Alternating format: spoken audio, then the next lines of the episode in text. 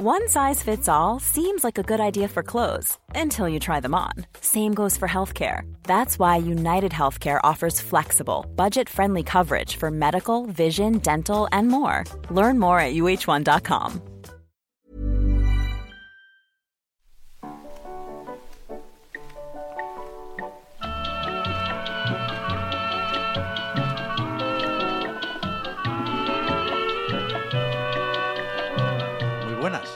amigos.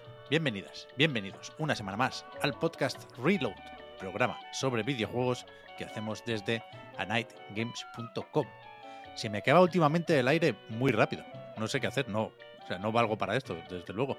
Pero voy a pasarles rápido la pelota a mis compañeros. Hoy estamos aquí en el Zencaster con Oscar, con Marta y con Víctor. ¿Qué tal? Buenas. Hola Pep, ¿qué tal? ¿Os pasa esto de que cuesta ese, o sea, ese pequeño sorbito para seguir hablando? Yo lo hago cada vez más fuerte. Será cosa de la edad, claro. Los viejos respiramos con, con esta gravedad. Que mola, ¿no? Respirar así, además. Como si, como si cada aliento pudiera ser el último, ¿no? Es una cosa de pura vida. A Víctor le mola porque a él le gusta escuchar los cowboys de medianoche y él quiere que el reload suene igual. Quiere que suene ahí Sí. con las respiraciones, con los mocos, los japones. Son pequeños efectos de sonido que van dándole alegría un poco, ¿no? Y, y naturalidad a las grabaciones. Yo, ¿Estás, yo los estás veo seguro que alegría en concreto es la palabra que busca? Alegría y naturalidad, creo que he dicho. Correcto, perfecto. Y me, re- y me Se reafirmo. reafirma. Muy bien. Yo no sé vosotros, pero a mí esto me condiciona un poco, ¿eh? Lo de hablar de, de respirar, yo voy a estar ya jodido todo el, todo el podcast pensando en, en la forma de respirar, voy a estar todo el rato haciéndolo manualmente, ¿ves? Ahora me ha costado acabar esta frase por lo que ha dicho Pep al Es principio, ya estoy es- jodido. Es, completamente. bastante difícil. Que al final, eh, el oficio de la radio. La, la generación de cristal. No, pero que. Respirar es difícil. Sí, sí, es difícil, es difícil. No, Soy de esa generación, es difícil. para la mayoría, por suerte, respirar no. Pero, pero hablar correctamente con el estándar que antes había en la radio, eso sí es complicado. Eso sí requiere una Muy difícil. preparación que aquí nu- nunca hemos pretendido tener, ¿eh? faltaría más. Pero el. Es, es difícil hacerlo bien, hacer que sea efectivo, que te permita continuar la siguiente frase y no moleste mucho.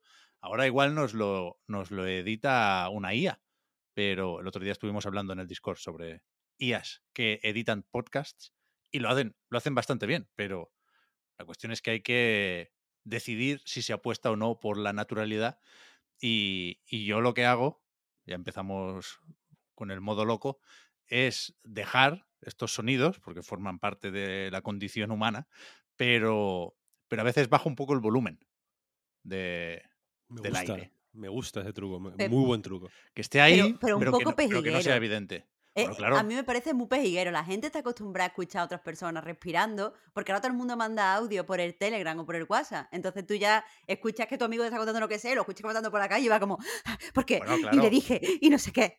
Pero e- eso ya es territorio andar, que por cierto me gustó mucho el episodio de esta semana, pero, pero aquí no toca. Aquí estamos sentados y aquí debemos intentar buscar o reproducir unas condiciones óptimas de grabación. Y es difícil. Eso es verdad. Eso es verdad. ¿Sabes lo que es difícil? Jugar a Babylon's Fall. Porque me acabo de meter, me acabo de entrar para comprobar porque se rumoreaba que había una actualización que igual lo había convertido en Metal Gear Rising 2. Sin embargo, lo que aparece ahora es una pantalla que pone Service for Babylon's Fall has ended. Joder. Thank you very much for playing.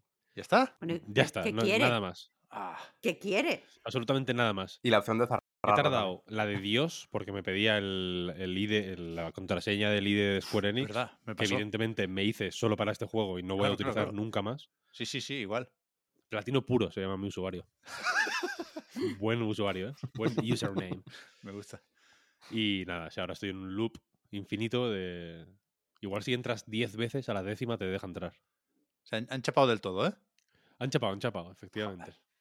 Bueno, vamos a contar un poco la historia, que ya se anunció hace un tiempo que el día 28 de febrero, el día de Andalucía, también el día del ocaso, porque cerraron unos cuantos juegos como servicio, pues se, se acababa Babylon's Fall. Y, y yo me metí ahí, estuve en el momento en el que hubo el fundido a negro, muy cutre, por cierto, evidentemente no esperaba un evento in-game en plan meteorito que acabara con, todo esto, ¿no? Y, y pudiéramos pasar página con Platinum, pero, pero no, salía un mensaje que ni siquiera era uno específico para el cierre. No, esas gracias que te han dado ahora, Víctor, a mí no me las dieron. Ponía que el servidor no funcionaba por mantenimiento. Y yo sí. Mantenimiento guiño, guiño. Y, y después de esto se, se descargó un parche para actualizar el juego a la versión 1.004, creo recordar. Eran 500 y pico megas. O sea, era, Es la- ese mensaje. yo pensaba que era más que, que una carta de despedida, pero no llegué 40 a... 45 caracteres es lo que ocupan. 600 megas. Claro, no, no llegué a comprobarlo. Pero, pero, hostia, yo tenía la esperanza de que se pudiera jugar un poquito offline, que hicieran algo con el loot y te dejaran el modo historia, porque hay una historia eh, que es para verla aquí. Me gusta que seas tan optimista, Pep. Me gusta que, eh, aunque todo el mundo te suele pues, identificar con ser un vinagres, ¿no? Y con estar así un poco de culo con todo, me gusta que con ciertas cosas, las que menos lo merecen, por otro lado, tengas un optimismo sí. infinito. Sí, sí, sí. No en plan. O sea, eh, Platinum Games, ¿eh? un estudio ya conocido por no dar mm, pie con bola últimamente y por, y, y por organizar los recursos de una forma mm, de dudosa efectividad, ¿no? Ahora tú estamos quieres- en la Tú quieres etapa, que te Víctor. rehagan el Babylon's Fall, además. No, que lo rehagan. no, no. no, no otro, el Babylon's Fall. O sea, al final es. Bueno, no sé, aquí cuidado, que viene el, el Pep eh, desarrollador. Yo tenía la esperanza de que pusieran el algoritmo del loot offline. Al final no. Con ese requisito ya tiras. No, no, no requiere mucho más. Te quedas sin cooperativo, pero dejas un juego funcional, o, o por lo menos que, que- que tira como tiraba antes. Pero, claro, es que ahora en Platinum, ya hablaremos de esto, ¿eh? en un par de semanas. Estamos en la etapa, muy dura esta etapa, ¿eh? de cereza. Bayonetta Origin es el bueno. Ahora salieron los avances y estamos ahí en plan, bueno, este parece que está bien, ¿eh? Cuidado, que Platinum no está tan mal, yo, no me jodas. No me jodas. Pero Se ¿qué nos te tiene que venir a? O salvar sea, este. ¿Qué te molesta de que saque un estudio que te gusta? Saca un Que- juego y el juego está bien. Que va a estar bien, que va a estar bien. Y, Pues claro que va a estar bien, pero ¿por qué te molesta? confirmé que no lo tenía muy claro yo, que se juega con los dos sticks, como el Brothers. O sea, es un juego de Joseph Fares, prácticamente, este Cereza. ¿Es un indie? Sí, sí, sí, sí. Y, y me parece bien, lo voy a jugar, lo tengo reservado, quiero la cajita, la edición física y tal y cual. Me cuesta poco, pero que el mismo día, el mismo día, Marta, dime si esto no es una broma del destino, se publiquen los avances de este Cereza. Bayonetta es Origin o Origins. No, es de- de- o sea, todos los juegos que son Origin o Origins, yo no sé si van en singular o en plural. Yo creo que es Origins. Los orígenes, ¿no? Claro. Hay varios. Yo creo que es Origins también.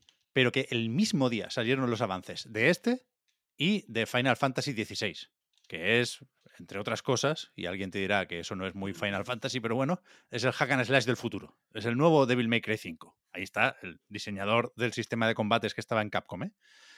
Y hostia, a mí si me preguntan qué preferirías que hiciera Platinum, te diría que lo otro.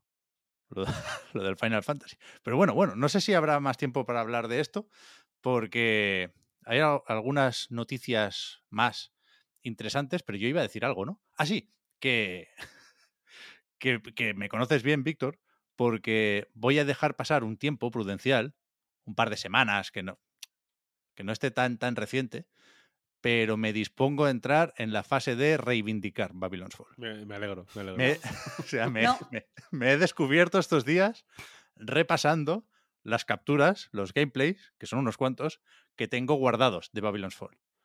Y voy diciendo, mira, esta parte, igual un al 4 llega. Este jefe, este jefe no era un 2. Lo, lo mismo un 3, Solid me- 3. No me puedo creer que vayamos a ver el origen de una mentira.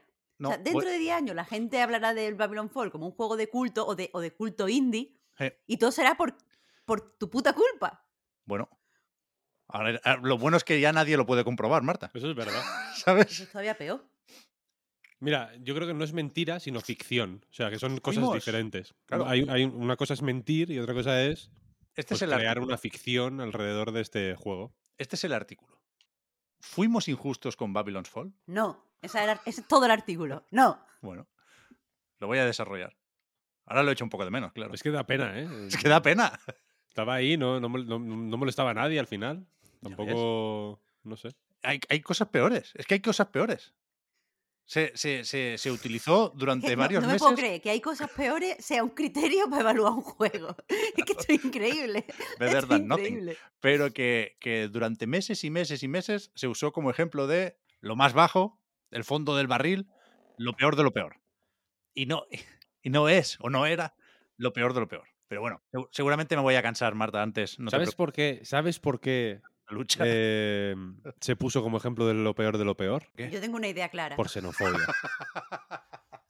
es como lo que comentaba Yoshi P sobre el, el término JRPG, ¿sabes? Oh, lo vi, lo vi. Condescendencia, un poco de hacer de menos, ¿no? Por ser oriental. Oriental, ¿no? Eso suena como a algo que diría un francés.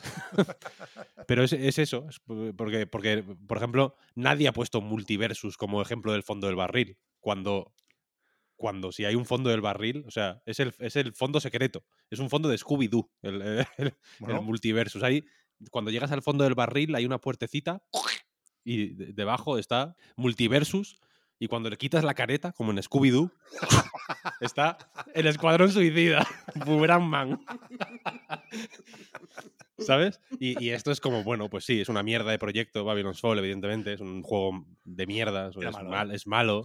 etcétera, pero es dinerito para Platinum. Quiero decir, es un proyecto alimenticio 100% y se, ve, y se ve en todo momento. Lo mejor que le podía pasar es cerrar rápido y sin que nadie se acuerde, que, hubiera- que haya cinco personas ahí. Ahora mismo ya estamos en otras cosas, ¿no? Ya estamos pensando, la Platinum de Bayonetta 3 igual no es la Platinum de Bayonetta 1, pero es la Platinum de Bayonetta 3, ¿eh?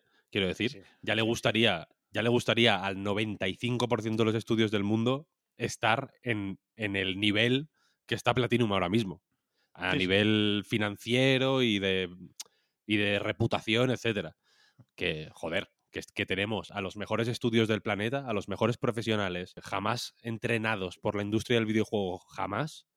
Do- lo digo dos veces, ¿eh? para que veáis la cantidad de jamases que. la- el nivel que hay aquí de, de talento eh, ha- haciendo los juegos más pochos y más pedorros que se han hecho en la historia de la humanidad. Posiblemente los más pochos que son matemáticamente posibles, ¿sabes lo que quiero decir? A, un nivel eh, eh, físico. no hay ni- ninguna manera de hacerlo peor, ¿sabes? En- Entonces, pues bueno, Babylon's Fall, chapó, perfecto. Yo estoy... eh, Era, es un momento de Revenant, un poco. La película del, del oso, ¿sabes? No lo he visto, tío. pues es un momento de, bueno, de encontrarte con tu oso. Platinum se encontró con su oso, Es verdad. ¿eh? que fue esta mierda. El oso se llama Square, Square Enix, básicamente. se encontró con el oso, ahora ha crecido, ha, tenido una experiencia traumática, sin duda, pero de la que se puede sacar un aprendizaje, ¿no? Y ha crecido como estudio y como, y como culto religioso también al mismo tiempo. Es verdad. O sea, el, el- el multiversus, como mínimo, tuvo su momento. Y hay que ver qué pasa con él a partir de ahora, ¿eh? Pero el, el Rumbleverse, que cerró el mismo día que Babylon's Fall, insisto, duró menos. Y na- nadie le dijo nada, ¿no? Como, como chivarse. claro. Este, este cabrón, ¿qué? Iron Galaxy, ¿no? En plan, ¿están en el, fo- es el fondo del barril? No, pues bueno, eh, No. estas mierdas pasan, yo qué sé. Epic, Epic ha muerto por, por... e- No, no, da igual. No pasa nada. Hay un eventito de Epic, ¿eh? En la GDC. No me acordaba. Esto es... Ya. Uh, es verdad. Bueno, Babylon's Fall se fue. Esto es evidente y, y veremos qué, qué sacamos de todo esto. Pero a mí, lo comentaba el otro día, fue la primera vez que me quedé a un cierre de servidor. Y me pareció, que ya sé que es autoengaño y autosugestión, ¿eh? pero me pareció importante. Me pareció como lo de escribir un libro y plantar un pino y tener un hijo, ¿sabes? Cerrar un servidor. Plantar un pino o, o- o cualquier, cualquier árbol, ¿no? Digo, Bueno, sí. sí. Ha- Hablo, hablo de, de reforestar, cla- claramente. puede, ser un, puede ser un abeto también, ¿no? Además Lo que quieras, lo que quieras. Sí, hay que hacerlo, hay que hacerlo eh, fuera del lavabo, claro. Mira que había eso, árboles, eh, Pep. No sé, ¿habéis cerrado algún servidor? Porque yo sí, ¿eh? No, la verdad es que no. La verdad es que no. Vale, vale, pues ya está. Sí, éramos seis. O sea, en el, en el vídeo parece que seamos siete, pero la señora de la punta es un NPC.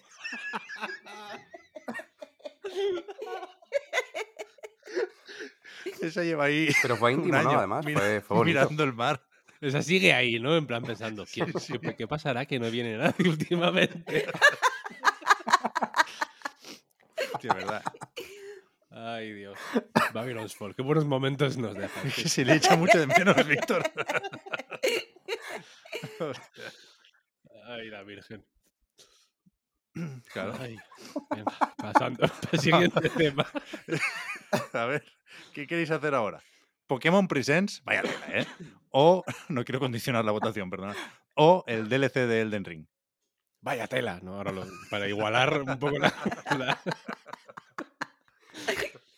Eh, mira, eh, Elden Ring, por, por- Esto es un poco por ver cómo está la balanza para ver qué elegimos primero. En mi caso, al menos, Elden Ring, que sabe- hay un tweet nada más, Sí, ¿no? Un tweet.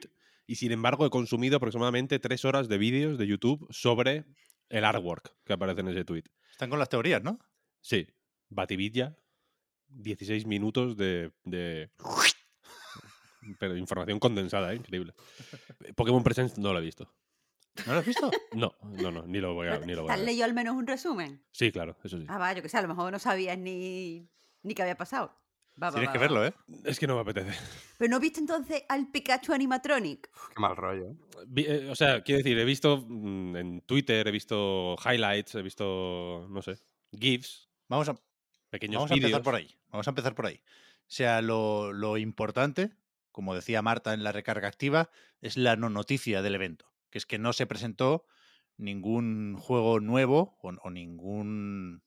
Bueno, sí, depende de si consideras que el Pokémon Sleep es o no un juego, si consideras que es nuevo o no, porque se presentó en 2019, pero, pero no sabemos nada de el próximo juego para Switch. O sea, no el, la nueva entrega principal, porque acabamos de terminar, como quien dice, Escarlata y Púrpura, pero sí que suponemos que toca un spin-off o un remake para este año y ya, ya veremos qué pasa. Todavía no, no lo han enseñado.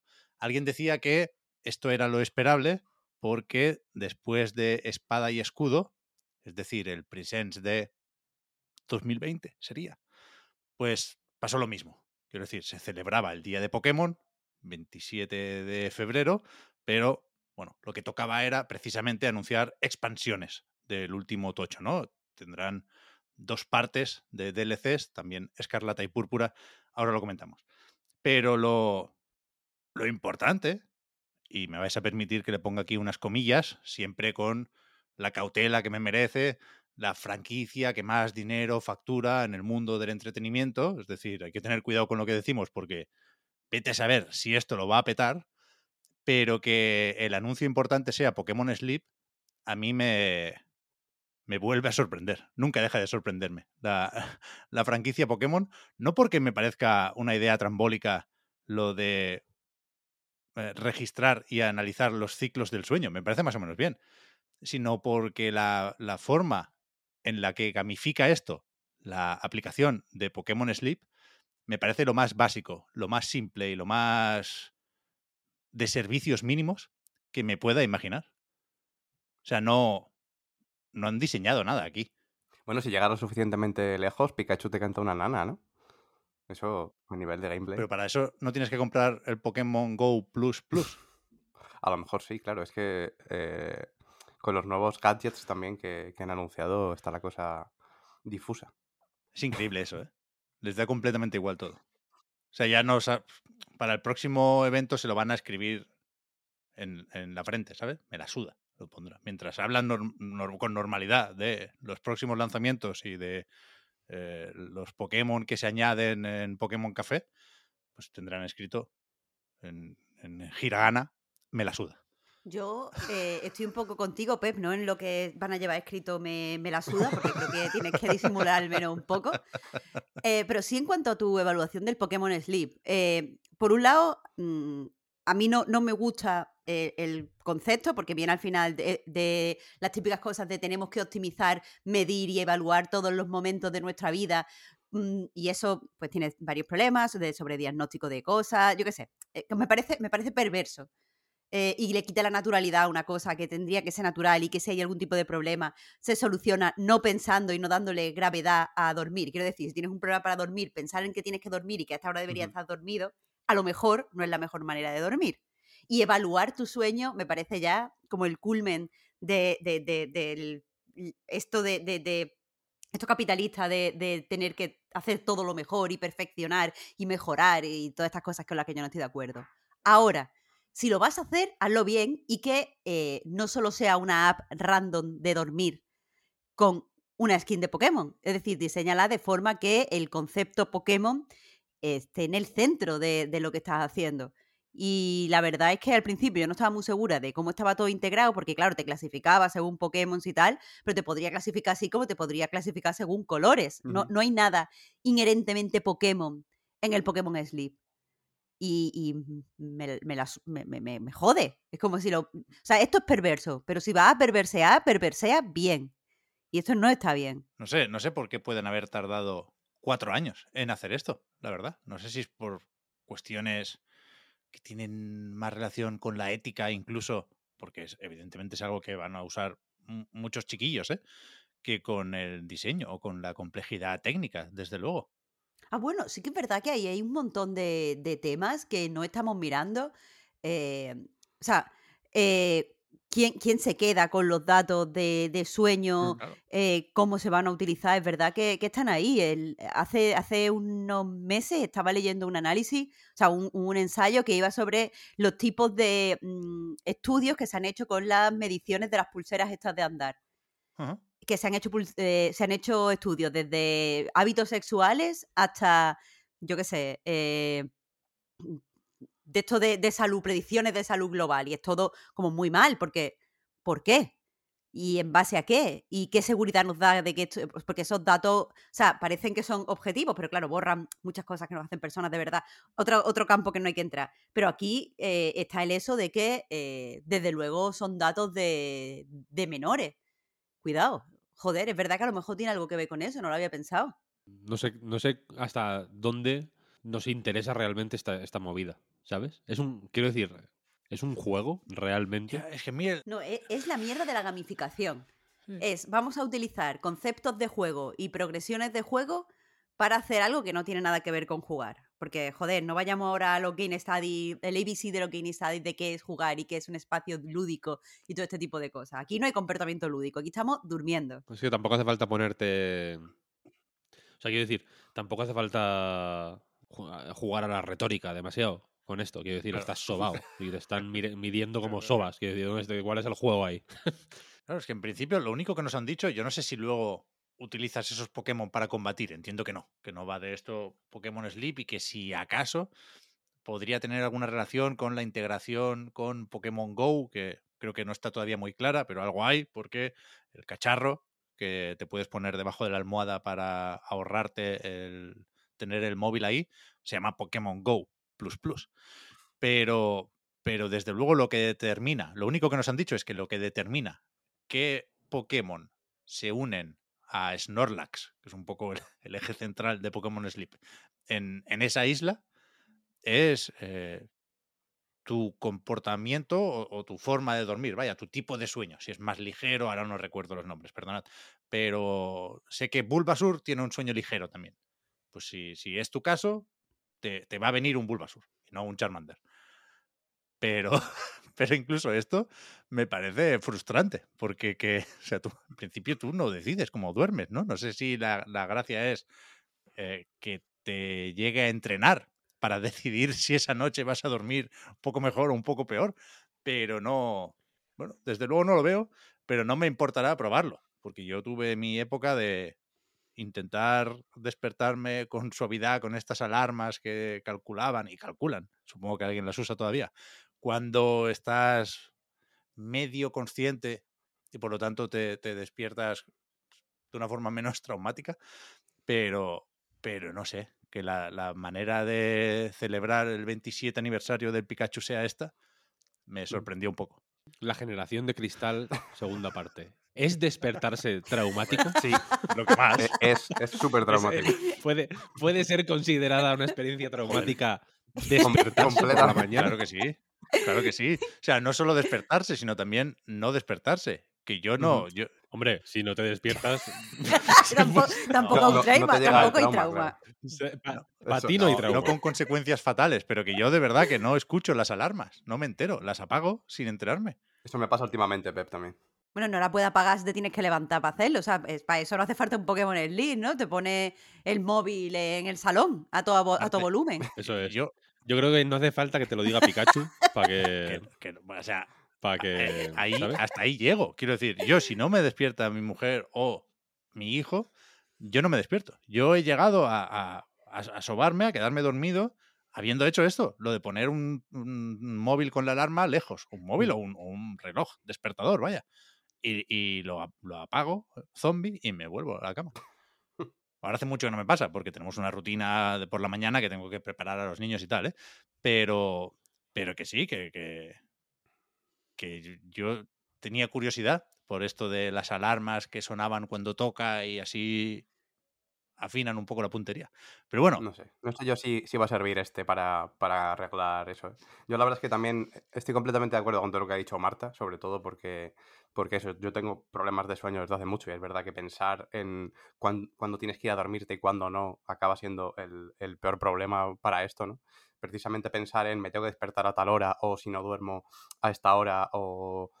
O yo que sé, si no me duermo antes de la una de la mañana, no duermo las horas que necesito. Entonces voy a estar mal. Entonces ya a la una no te duermes eh, ni de coña, probablemente. Mm, Yo lo que entiendo es que también, probablemente para, para gamificar un poco esto, al ser Go, probablemente se integre de alguna manera también con, con Pokémon Go, ¿no? Que también se relaciona el, el Claro. ejercicio físico con el descanso, que en teoría hay que hacerlo eh, pronto, no muy tarde, porque entonces estás excitado y te cuesta más dormirte. No sé, yo entiendo que irá un poco por ahí la cosa y los resultados y la gamificación en sí de lo que pase en la aplicación a lo mejor se, se- verá traducido en recompensas en Pokémon Go, no lo sé. Pero bueno, que, que justo, justamente para dormir, eh, no sé si mejorar va, va a mejorar algo o simplemente va a ser una, una forma más de monitorizar algo del día a día, que bueno, en este caso te dan un caramelito en forma de, pues yo qué sé, de caramelo raros para Pokémon Go. Ahora, hablando más en serio, sí que es cierto que hubo una época en la que este tipo de aplicaciones estuvieron muy de moda. Muy de moda. Venía integrada en el iPhone al principio. Uf, de verdad, es Bueno, que me ahora extraña, tiene como- ahora me extraña cero que el iPhone, que es el- Claro, el, claro. el- el típico aparatico Sí, que sí. tiene la gente, está, o sea, que yo relaciono con la gente más hipertecnológica y tal, que tenga un eso, que, que me parece un, o sea, lo de me dio el sueño de chorraditas de Silicon Valley. O sea, seguro que en los Android hay algo similar, ¿eh? Quiero decir, no, no- eh, es, un- es- es básicamente una alarma que, suena más bajito primero y luego más fuerte. No es una cosa. No, no tiene mucho más eh, misterio, al menos. ah, pero eso, eso no son todas las alarmas. No, hay, la, la normal, como que suena a lo bruto, y luego hay otra que tiene como. Que tú, que tú te pones objetivos de sueño, digamos. Objetivos de sueño, suena así un poco tal, pero básicamente es poner que te quieres dormir a las 11 o a las 12 o cuando sea, y a las 11 te sale un mensaje en plan, oye, esta es la hora que querías irte a dormir. Sí, a mí se me Mm. activa el modo descanso este y ya está. Pero sí que hubo una época que, que se puso muy de moda el rollo de intentar animarte a hacer cosas gamificando todos los procesos. El sueño fue uno de ellos, efectivamente. Y, e- y el Pokémon Sleep este yo no sé si llega tarde. Porque todo ese, todo ese tipo de... mm, Se han dormido. no sé si... O sea, llega un momento en el que todo este tipo de, cosas... Yo no sé si se ponen tan...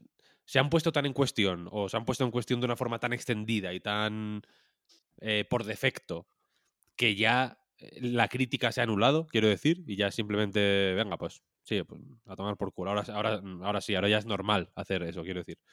Eh, pero desde luego, a mí, a mí, en mi burbuja, por lo menos, resulta anticuado Mm. un poco. Sí, sí. En plan, esto, a ver, esto es la mierda del running con los zombies, ¿no? Alguna mierda de estas que, Sí, que eres- si corrías 200 metros, ¿no? Te daban un, te daban un arco mejor para matar a los, a los orcos. sí, ¿sabes? sí. Yo, yo creo eso, ¿eh? que, que, eh, este retraso, insisto, se anunció en 2019, tiene que ver con aspectos legales relacionados o con la gestión de datos del usuario o con el, el rollo casi médico. Es decir, tú cuando haces esto, el reclamo definitivo es poder decir que, que te ayuda a dormir mejor. Yo creo que, por supuesto, eh, es o era la intención de Pokémon Company decir eso. Pero claro, aquí para, para, para poder poner esto en un tráiler necesitas una serie de garantías que son, son muy complicadas de conseguir. Y, y supongo, Y, y que, y que ahora son más complicadas que en, claro, por eso. que en Sí, su sí. día, quiero decir, porque mm, en su momento es como, sí, sí, esta app te hace dormir Claro, mejor. claro, según hostia, de un puta madre, pues de no vamos, sé vamos para sí. vamos para allá, ¿no? Y de pronto, mm, pues entran regulaciones de que no se puede decir cualquier mm, pollada que se te ocurra en, una- en un anuncio porque, ¿no? Claro, claro, claro. porque has pagado a, a, ¿sabes? A, a la, a la- la farmacéutica que tiene comprada Nestlé para que, te, para que, exacto. Para que diga que se puede que se duerme mejor o que, o que te, van a salir más músculos, ¿sabes? Cosas así. Entonces, por eso digo que llega mu- muy, tarde. Ahora las dudas sobre... Ahora, ahora la, la- la perversidad que, que en su momento se podía sacar escarbando un poquito en el Pokémon Sleep, ahora es, eh, es pa- parte del paquete un poco. viene, viene con el producto. sí, sí. Sí, pero es que además luego la, la información que, que te da no es algo con lo que tú puedas hacer nada como individuo, ¿no? Has dormido tres horas de sueño ligero, eh, dos y media de sueño profundo y otra, otra hora de, de lo que sea. Tú con eso no puedes hacer nada, lo que puedes hacer es cogerlo, llevarlo al médico y que él te cuente si, si puedes hacer algo con esto, que te puede mandar lo que sea, te puede mandar al Bueno, psicólogo, pero- lo que veas necesario, pero al usuario per se no, es que no puedo hacer nada con Pero esa ya es. ¿eh? O sea, Ya es, yo, bueno. yo- yo tampoco me considero, no soy entendido, ni mucho menos, ¿eh? Ni, ni, ni he leído demasiado sobre el tema. Pero de entrada, yo no soy negacionista de todo esto que tiene que ver con los ciclos del sueño. Creo que realmente se puede trabajar para descansar mejor. Estoy segura, pero el problema de este tipo de aparatos es que Mm. te dan una falsa sensación de control sobre unos procesos que son muy complejos eh, y que muchos los haces conscientes y otros no. Y muchos se conocen, son conocidos por la medicina y otros no. Claro, claro, claro. Entonces, eh, tener una falsa sensación de control y tomar decisiones en base a esa falsa sensación de control es siempre equivocado. Y además nos puede llevar a, a- a lecturas que, que son peligrosas. Por ejemplo, imagínate que tú tienes el puto Pokémon este y te está diciendo que tú duermes fatal, que no descansas, que estás hecho un mojonaco, empiezas a preocuparte, vas al médico, empiezan a buscarte cosas y te hacen pruebas y tal, y a lo mejor no te pasa nada, a lo mejor tú eres una persona que duerme poco o que eres especialmente nerviosa o que lo que sea, ¿sabes? Es que no se puede saber. Una, una app hecha para adaptarse más o menos a toda la población en general no, no, te, no te va a decir nada de ti mismo, pero tú crees que sí.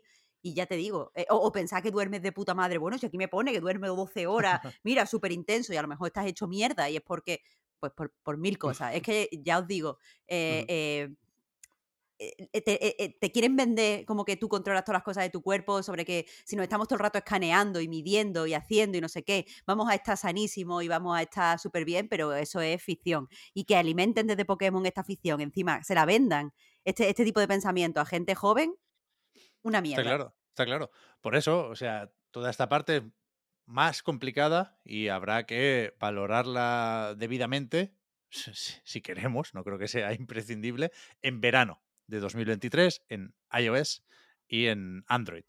Pero precisamente por esto me, me fastidia un poquitín, quiero decir, me da un poco igual, pero es necesariamente lo que pienso viendo el Pokémon Presents, que la parte del juego, donde sí podemos entrar un poco más directamente, haga o parece, de momento, que haga tan poco para despejar las sospechas del sacacuartos. O sea, esto es una, una cosa oportunista más que hace Pokémon porque, porque puede y porque le sale.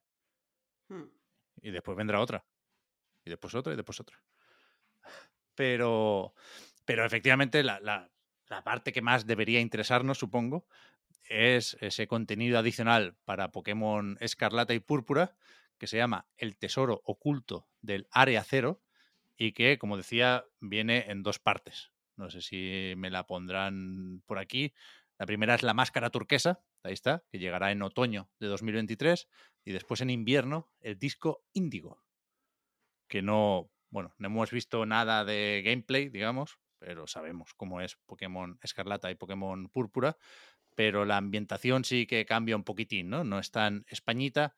La, la primera parte es una excursión a lo que parece un festival típico japonés, más que otra cosa. Y, y lo otro es como más tecnológico, laboratorio, te vas de intercambio a la, a la Academia Arándano y esta parece que será la parte más competitiva, ¿no? Para los que sigan dándole a este Pokémon dentro de unos meses. desde luego es lo que, lo que esperábamos, pero supongo que se ha vendido de una forma mm, poco atractiva. Quiero decir, cuando se vendió el anterior DLC, el, el, eh, no me acuerdo del título, el que salió después, la expansión que salió después del Arceus, vi como más movimiento por parte de la comunidad de Pokémon. Aquí anunciaron lo- los Pokémon nuevos, por ejemplo, y vi poco fanart, vi poco entusiasmo, no sé qué ha pasado aquí. Que se vio muy poquitín. Bueno, eso entra dentro de venderse regular, ¿no? Ya, tampoco es el único Pokémon claro. Presents que cabe esperar, ¿eh? Para todo el año. Acabamos de empezar y, y esto es un poco el, el direct de Pokémon. Puede haber un par más durante los próximos meses. Y también se enseñará más de este Pokémon en un Nintendo Direct. Los Nintendo Direct normal. Sobre todo en el que presenten la Switch 2. Calla, calla, calla.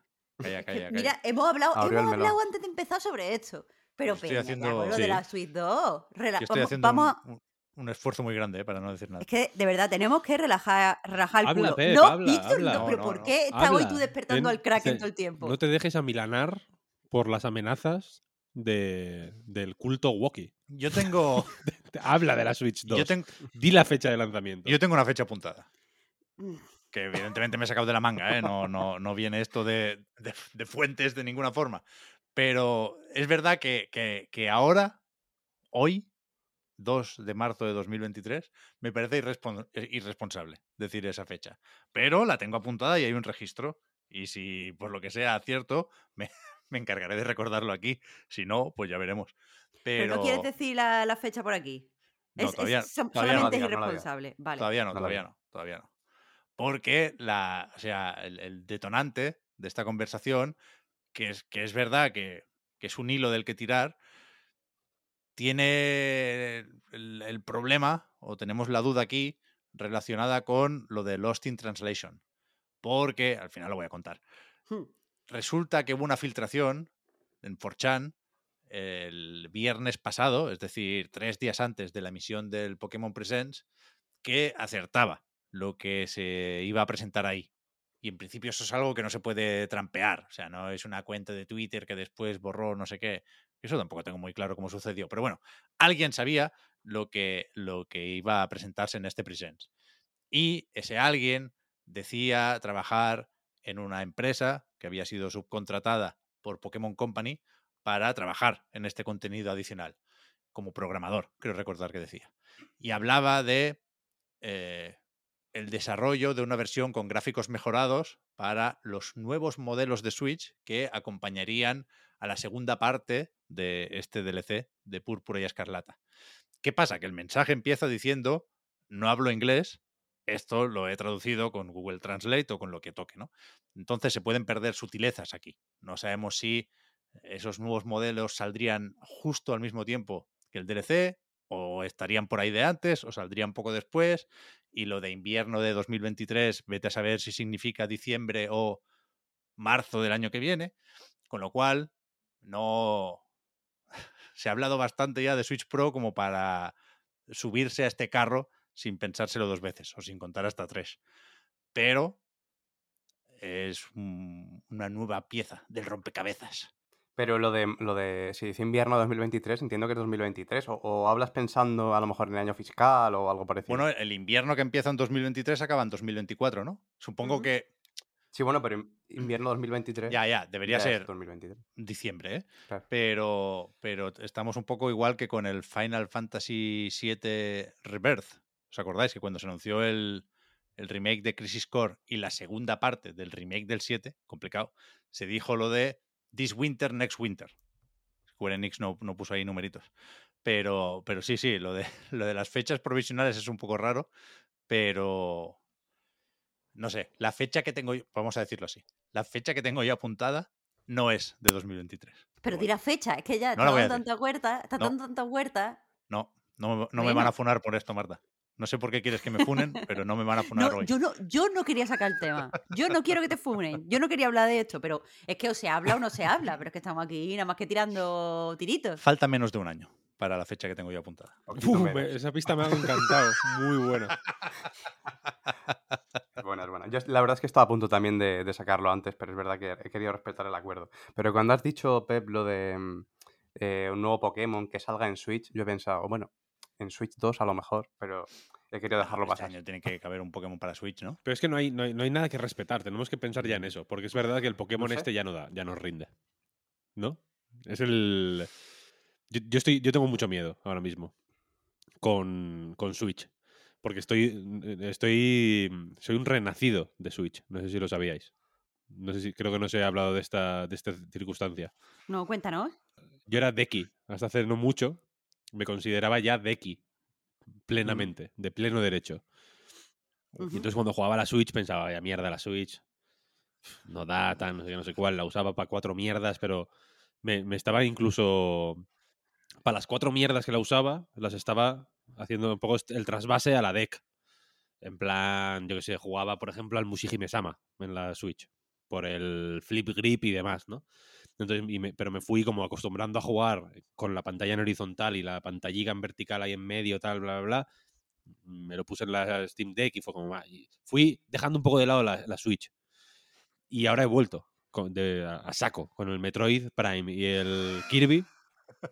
He vuelto y la Switch es claramente mejor que la Steam Deck. Lo siento. ¿Pero qué dice? ¿Pero, Sí. pero, pero por qué? Sí, sí. Porque ¿En, la, en base a qué? porque mm, el- el- el- la Steam, o sea, Steam Deck es un bicharraco, ¿eh? Pero es muy gorda, mm, pesa, pesa demasiado, la cruceta es una mierda, eh, los botones tampoco son de aquella muy de, muy qué tal. Es la hostia porque es hiperversátil, ¿eh? Y de pronto te puedes eh, hacer, puedes hacer de todo ahí. En ese sentido, perfecto. Pero eh, de alguna forma, mm, lo que, la experiencia Switch es muchísimo más redonda. De- Sí, le- sí, está, está más pulida la es infinitamente. fina. Es mucho más fina y es mucho más. Incluso la mierda de los. que, de no, que no haya cruceta, que haya los botoncicos estos, que al principio fue polémica. Fenomenal. Funciona como, como Dios. Eso. Es increíble. Pero eso se dice más fácil también con la OLED, ¿eh, Víctor? Yo tengo la de 2017 todavía y ni siquiera la de 2019, la de la de 2017. Yo estoy jugando con la Lite ahora, ¿no? Ah, bueno, con la. Lite. shit. ¿Pero por qué te haces eso a ti Porque- mismo? Para eso juega con el móvil. Ya, pero porque, bueno, estoy jugando al Kirby con mi hijo. mm, si se cae al suelo me da más igual que se caiga la Lite que la otra, la verdad. Porque, porque también la necroporra de mi móvil, por cierto, perdón por sacar este, este tema. El otro día estaba, el otro día estaba en Ikea. Abriendo melones sin parar. Esto ¿eh? es como una novela de David Foster Wallace, ¿no? Pie, eh, nota al pie, nota al pie, nota al pie, una cosa increíble. Estaba en el Ikea y mi hijo se puso muy pesado.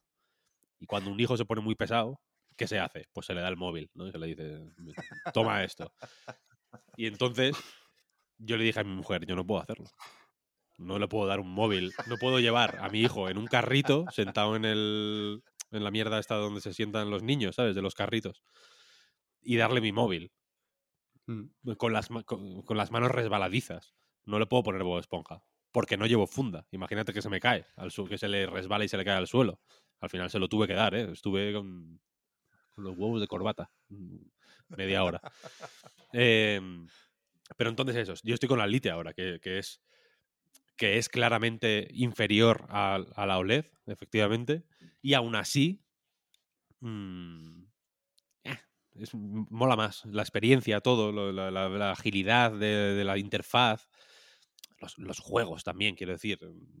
Me, me- he reconvertido al nintenderismo jugando a Metroid Prime, que es básicamente una obra maestra absoluta, pero también al puto Kirby, que fíjate que es un, un juego relativamente random dentro de output de Nintendo, ¿no? El Kirby este en concreto no es el no es ni el anterior, ¿sabes? Ni el de la Tierra está olvidada, es un Kirby random, totalmente random, porque lo era ya en su momento y porque este es el, el- el- eh, un remaster de un Kirby random, es random al cuadrado. Y sin embargo es increíble, es el, es juego más bonito y perfecto y- y, y gustoso cada puto salto que das, cada vez que Kirby rebota en el suelo, cada vez que es- escupes aire y le das a un. Le das a, la- a las. El enemigo este es como una seta que tira para arriba la- el- como el sombrero. Cuando le das al sombrero y, y en vez de caerle a la cabeza no le, no- ve que no cae nada, se pone como así a mirar para arriba, en plan, what the fuck, ¿qué está pasando? Tal. Todo es graciosísimo, es un juego increíble. Entonces, eh, estoy mm, recuperando la fe, ¿no?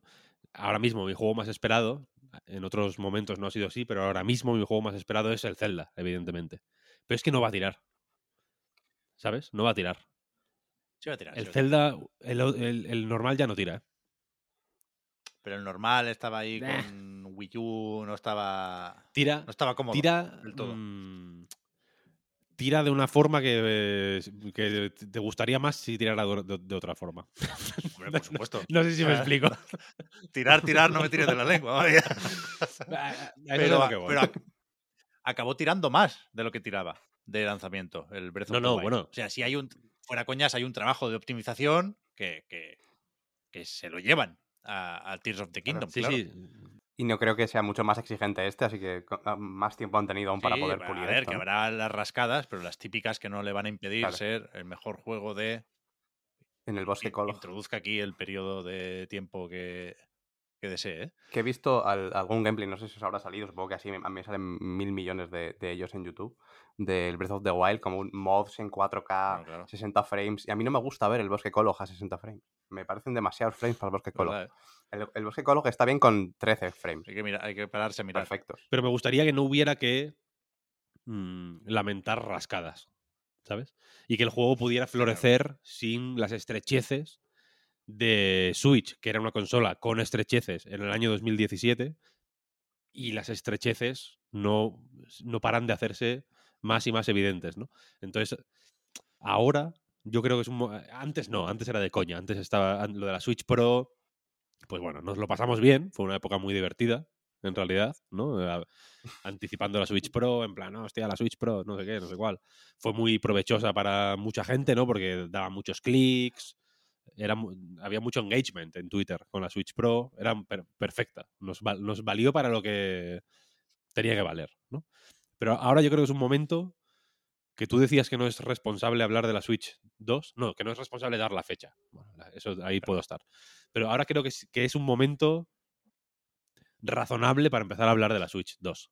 No, sin duda. Ahora, sin ahora duda. sí. Yo lo En dije. otro ¿eh? momento no, en otros momentos igual no, pero ahora ya, ahora ya sí. O sea, después del último direct, es lo que toca. Es donde tenemos la cabeza, queramos o no. Y me parece perfectamente normal y lógico que así sea. Yo creo que sigue un poco empañada la conversación por, por lo que decía Víctor de la Switch Pro, que era un poco memeable todo, ¿no? Y llegó un punto que nada era en serio, o, o a lo mejor todo lo era, ¿no? Pero, pero podíamos hacer como que no.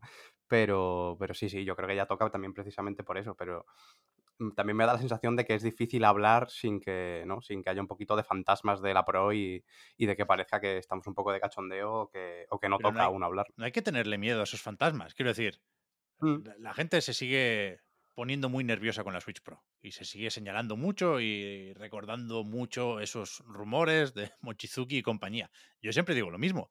Nosotros en el podcast Reload hemos hablado de esto porque eh, no- nos gusta plantear debates sobre lo que está en la calle, ¿no? Como se suele decir.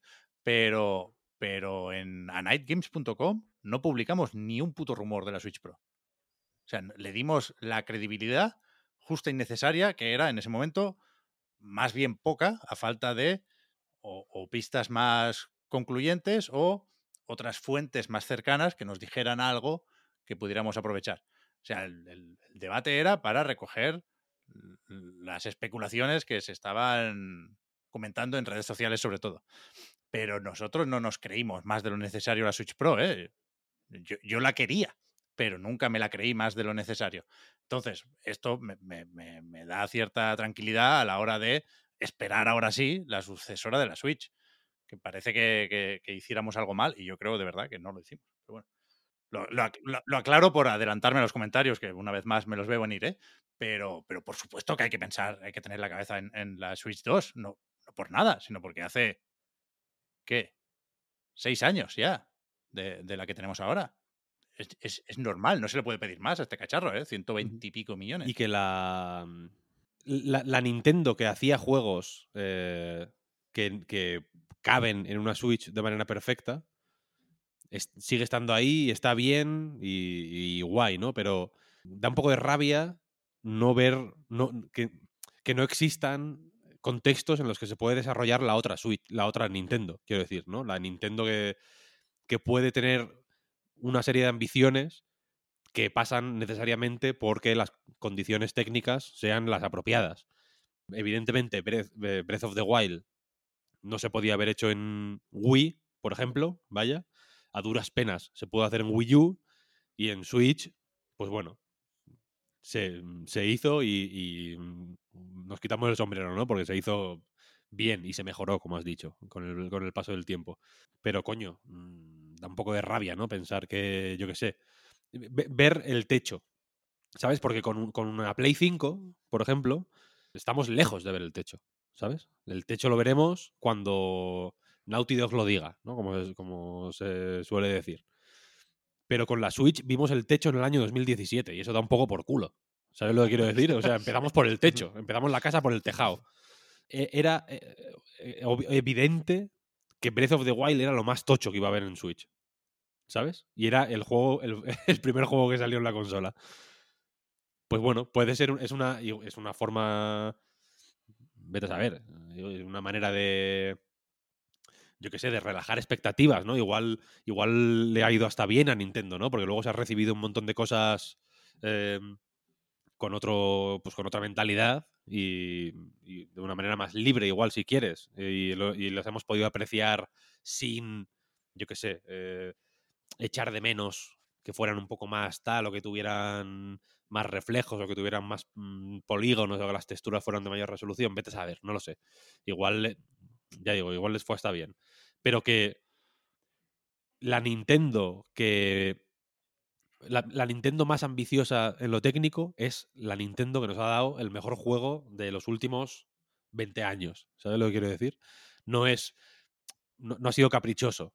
O no es, o no me parece caprichoso mm, echar de menos que exista una máquina que, en la que esa Nintendo pueda trabajar con cierta soltura y no con estrecheces. Porque insisto que guay que las que se haya optimizado, que se optimizara el Breath of the Wild, efectivamente hubo un cambio, tampoco dramático, ¿eh? quiero decir, que lo estamos aquí vendiendo como si, como si fuera, "Guau, madre mía, mm, de pronto iba a 4K, ¿sabes? La pantalla es de 720, pero de alguna manera consiguieron que se mostraran imágenes en 4K. Mm, Le pusieron tres frames más en, en una pantalla concreta y ya está, ¿sabes? Eh, pero da un poco por culo pensar, bueno, pues sí, Tears of the Kingdom va a ser el mejor juego del año posiblemente. Y yo estoy a tope con ello, ¿eh? Me- me- no, no- no quiero dar a entender lo contrario. Hasta que, hasta que el DLC del Den Ring quiera que lo sea, vaya. Ahora vamos. ahora vamos, ahora Eh, vamos. pero va a tener estrecheces. ¿Sabes? Sí, sí, es un juego que se empezó a desarrollar con estrecheces, que se ha, que se ha desarrollado con estrecheces en mente. Y, y, mm, en fin, pues teniendo otros hardwares en los que no hay ningún tipo de estrechez, de momento, ¿sabes?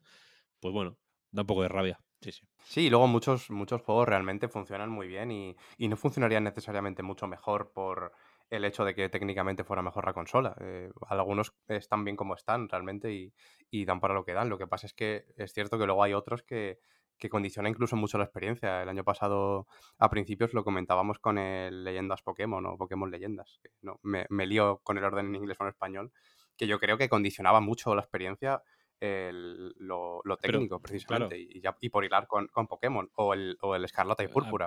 Toda esta historia venía por eso, por el escarlata y el púrpura. Que la expansión, Claro. pues bueno, sí. mm, guay que existan, quiero decir, y, y- y yo sé que Pep, por ejemplo, es muy hater de estos dos juegos, Pero no, no te lo imaginas. pero a mí no me parece. No, no, lo sé, lo sé, soy consciente, vaya.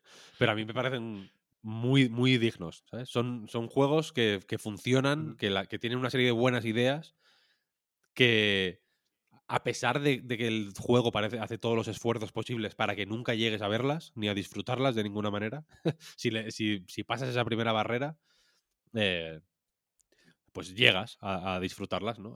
Hay, un embudo infinitamente más claro y con el pitorro infinitamente más estrecho que nunca con este juego, ¿sabes? Porque para llegar a, a ese nivel de entender lo que hace bien eh, Pokémon Escarlata, joder, tienes que dar, tienes que dedicarle mucho tiempo y mucho esfuerzo. Tienes que hacer, tienes que eh, no fijarte en muchas cosas, entre ellas, pues que visualmente es un churro. Sí. Yo, o sea, para terminar la conversación imaginaria con los comentarios del futuro, he estado mirando lo de Switch Pro. Si hay alguna entrada en anightgames.com donde se habla de Switch Pro. Pero eh, en relación a confusiones con eh, esa Switch más potente que nunca llegó y el modelo OLED. O sea, que, que, que, aparecía en algunos informes de un fabricante de pantallas, estoy viendo. Quiero decir, que si no alguien me va a intentar pillar por ahí. En algún momento se mencionó a Switch Pro, pero no nos recreamos con eso, como se recreó mucha gente. Y, y bueno, hay no más de ese par de, de entradas, pero que, que, aquí en el Poker Reload no, nos, nos reímos un poco de ese tema cuando, cuando lo permitía. Pero me he acordado también, Víctor, cuando hablabas de... No me ha gustado lo de justificarme más de lo necesario, ¿eh? perdonad, pero a veces me, me sale el impulso. Cuando hablabas del techo gráfico, me he acordado de una página negra de la historia del nintenderismo, que es la teoría del iceberg, de la Wii, que también me gusta recordarla a veces para, para eso, para poner límites a la imaginación. Pero, pero vaya, que sí, que Pokémon Escarlata y Púrpura son lo que son, estos DLCs estaban escritos desde hace mucho tiempo y supongo que no los han enseñado porque podemos llegar a imaginar que van más o menos apurados con el desarrollo de esta última entrega y de su contenido adicional. A ver si llegan, también se han filtrado una lista de Pokémon que van a volver, no, hace falta ir hasta ahí, porque efectivamente va tocando hablar de, es que no sé decir, ¿eh? vaya nombre, Shadow of the Earth Tree, que es o será la expansión de Elden Ring, que From Software ha confirmado únicamente que están trabajando en ello, pero no tenemos ni fecha ni plataformas. Cabe preguntarse aquí, ya sé que, hostia, hay otras preguntas más interesantes ¿eh? relacionadas con Elden Ring, pero cabe preguntarse en qué plataformas saldrá. ¿Va a ser Miyazaki ese tipo de persona que la expansión la deja solo para nueva generación? Me extrañaría, ¿no? Yo creo que, que, saldrá para todas las plataformas en las que está el juego. Yo me imagino que sí, ¿eh? Porque incluso Armor Core 6 está anunciado como juego intergeneracional. Cierto, no creo que, claro. que, que colara la excusa de en este DLC queríamos hacer algo mucho más ambicioso y no cabía en una Play 4 o en una One.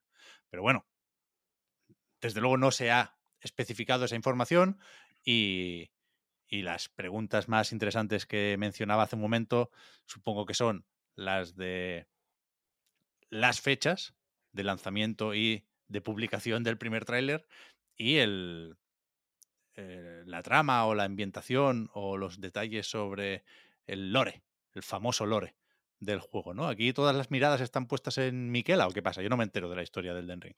Yo lo que, lo que sí que me, me, da la sensación, sí que es verdad que por lo que, lo que he podido leer, sí que tiene que ver con, con Miquela, que es el hermano de Malenia, a lo mejor hay una teoría de que el Air Tree está, está corrompido.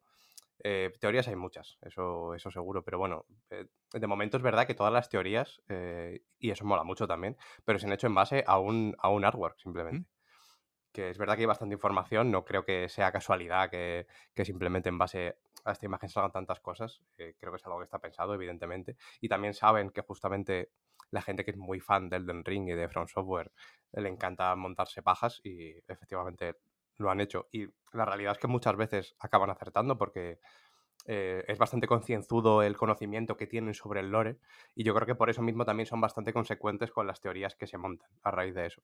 Entonces yo casi cualquier teoría le daría mínimo un voto de confianza, pero bueno, de momento lo que no se sabe mucho. Lo que sí que me sorprende es que como que van un poco tarde, ¿no?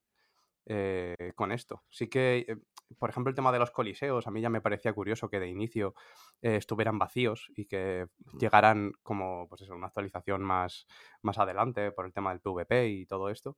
Y aquí también es curioso que un año después de, del lanzamiento del juego hablen de que está en desarrollo, ¿no? Como, bueno, y ya veremos cuando, cuando sale. Yo creo que, que, que, se les va a ir un poco de las manos, en el uh -huh. buen sentido, supongo, ¿eh? porque lo van a saber controlar, porque Bandai Namco les va a saber dar todo el tiempo y el dinero que necesiten después de vender 20 millones de copias. Pero yo creo que va a ser una señora expansión. Y uh -huh. por eso no sé, o no tengo tan claro si lo veremos este año o lo jugaremos este año. A mí me sale más pensar que será el tráiler grande de los Game Awards, en plan uh -huh. el ganador del año anterior, tal y cual, y que lo veremos para el segundo aniversario del Den Ring. Pero bueno, eh, a nivel de ganas tampoco, tampoco sé cómo está el tema, porque yo creo que difiere mucho de si lo has jugado hace poco o no. Y yo creo que casi, em, casi que tienes más ganas del, DLC que lo ha jugado, eh, ¿no? Que, lo tiene fresco, precisamente, como que no te cansas del Elden Ring. Sí que es verdad que, eh, habiendo jugado la historia principal, tiene un momento en el que puede, puedes cansarte un poquito, ¿no? Eh, hay una zona en la que yo, por ejemplo, sí que flaqueé, que es en la zona de la, de la nieve, pero aún así, eh, acabarlo a mí me dejó como triste. Dije, ya no hay más Elden Ring, he dedicado eh, una barbaridad de horas al día que, que no quiero ni pensar a este juego y ahora no tengo nada. Mm, Está bien para la gente que justo lo ha terminado ahora, que, que, que lo tiene ahí, lo único que lo, lo van a esperar con, con demasiadas ganas, a lo mejor, ¿no? Pero si hace mucho que lo juegas y ya lo tienes relativamente olvidado, tienes un buen recuerdo de él y dices, bueno, para adelante. Yo creo que, que tiene más ganas de este la gente que lo ha jugado hace poco, fíjate. Y después, para, para ir terminando ya con la actualidad, no sé cómo, o, o- o no sé incluso si deberíamos meter algo de Final Fantasy XVI, pero se publicaron los primeros avances después de haber podido algunos medios darle al juego durante un par de horas en varios eventos que preparó Square Enix, pero no creo que salieran muchas noticias ¿no? de estos textos y de estos vídeos. Se, se volvió a comentar el tema de la versión de PC. Decía Naoki Yoshida que si sale, que ya veremos, que seguramente sí, que a él le gustaría, va a ser que sí. No será justo cuando terminen estos seis meses de exclusividad temporal que tienen firmado con, con PlayStation, ¿no? O, o con Sony. Eh, sino que tardaría seguramente un poquito más en optimizar el juego y tener lista esa versión para ordenadores. Pero, hostia, yo creo que no hacen falta noticias o titulares cuando lo que se enseña y lo que se cuenta pinta así de bien. Yo estoy muy, muy, Mm, muy a tope con este juego. ¿eh? Yo, em, o sea, me alegro, me alegro de que la, de que la reacción haya sido eh, tan unánimemente positiva con Final Fantasy XVI. Yo también le tengo muchas ganas, ¿eh? Y lo que se vio, em, creo que tiene una pinta alucinante. Mm, pero tengo una sensación incómoda. No sé si, no sé si no, ni, ni- ni- ni positiva ni negativa. Tengo una fricción eh, con el hecho de que sea tan de acción. Creo que es algo que le está pasando a mucha gente dentro de la comunidad. No quería abrir yo ese melón porque tampoco soy, soy muy fan. Pero a pesar de todo lo guay que se ve y de todo lo bien que parece que va a estar, es que no parece Final Fantasy. Pero eso es importante. O sea, cuidado, yo tenía apuntado aquí dos posibles debates. Uno, que, que es un poco más del pep místico, que realmente no voy a saber llevar, así que lo descarto, pero, pero dejo el enunciado, que es que me pareció que, que tenían poco impacto o poca fuerza los avances. No sé si es cosa mía, si es cosa de el formato, que el vídeo se come el texto, en este caso, de una forma más o menos clara y difícil de salvar, o si es cosa de que nos hemos acostumbrado mucho a los eventos. Pero bueno, hay una reflexión ahí que, no, que, no, que no voy a saber hacer ahora. Pero lo otro es eso, claro. Es importante que sea un Final Fantasy. Quiero decir, esta gente viene, este equipo en concreto dentro de Square Enix, de hacer Final Fantasy XIV, que con el reglamento en la mano también se podría considerar poco Final Fantasy, pero los que lo han jugado lo celebran como el que más. No sé si incluso era el, el primero, en una votación de algún evento especial de estos, de cuál es el mejor Final Fantasy. O sea, cuidado, creo que no somos conscientes de lo que gusta Final Fantasy XIV y de hasta qué punto para mucha gente es una garantía de cara al 16. Pero Final Fantasy XIV, lo que intenta hacer Final Fantasy XIV, yo creo que es más claramente. mm, está más alineado con Final Fantasy que, que algo tan de acción pura. Pero cuan- cuando se dice que algo no es Final Fantasy, A ver, no. hay o sea, una lectura más allá de no es por turnos el combate. Es que eso, eso afecta al feel del juego, también digo. Sí, sí, claro. Y al ritmo, claro. Sí, claro, claro. Pero, pero se, eso se lleva diciendo desde varios Final Fantasy atrás, ¿no? De- del 13 también se Mm. decía, es, es un buen juego en X sentidos, pero no es un Final Fantasy. Bueno, para otra gente no era ni bueno en ningún sentido. Cero ¿no? sentido. Pero ya. lo de no es un Final Fantasy, al final, si quieres decirlo, lo dices por el motivo que, que se te ocurra. ¿no? No, pero que yo Claro. digo que por eso no, no lo, no lo quiero mm, plantear como una cosa de bueno Claro. o malo, Ujú. sino una incomodidad, porque efectivamente no ser predecible es. eh, o sea, de la misma forma que ser el JRPG tradicional mm, de toda la vida, que te enfrentas a un limo, mm, el primer combate que es em, ataque, ataque, ataque, mm, y ya eh, es uno de los valores de Dragon Quest, por ejemplo, que tiene que ser el JRPG, pues sí. Final Fantasy Pero hasta Dragon Quest va a dejar de ser por turnos también. No. Bueno, lo que, lo que hablaron con respecto al, al 12 es que también iba a centrarse mucho más en la acción. A lo mejor no abandona completamente los turnos, pero desde luego mínimo va a empezar a transicionar. Bueno, ya hablaremos de eso cuando toque hablar de eso. La cuestión es que Final Fantasy de siempre, una de sus. eh, una de sus. mm, en su naturaleza ha estado cambiar un poco, ¿no? Y, y- y agitar un poco el avispero, siempre. Final Fantasy VII ahora nos parece un sistema de combate mm, tan natural como, como el, el agüita fresca que viene de la montaña, pero bueno, en su día fue relativamente...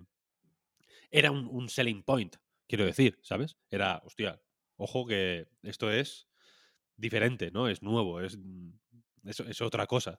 Y ha sido así, y creo que ha sido así eh, desde entonces, y en ese sentido, pues un MMO creo que entra mejor que un hack and slash.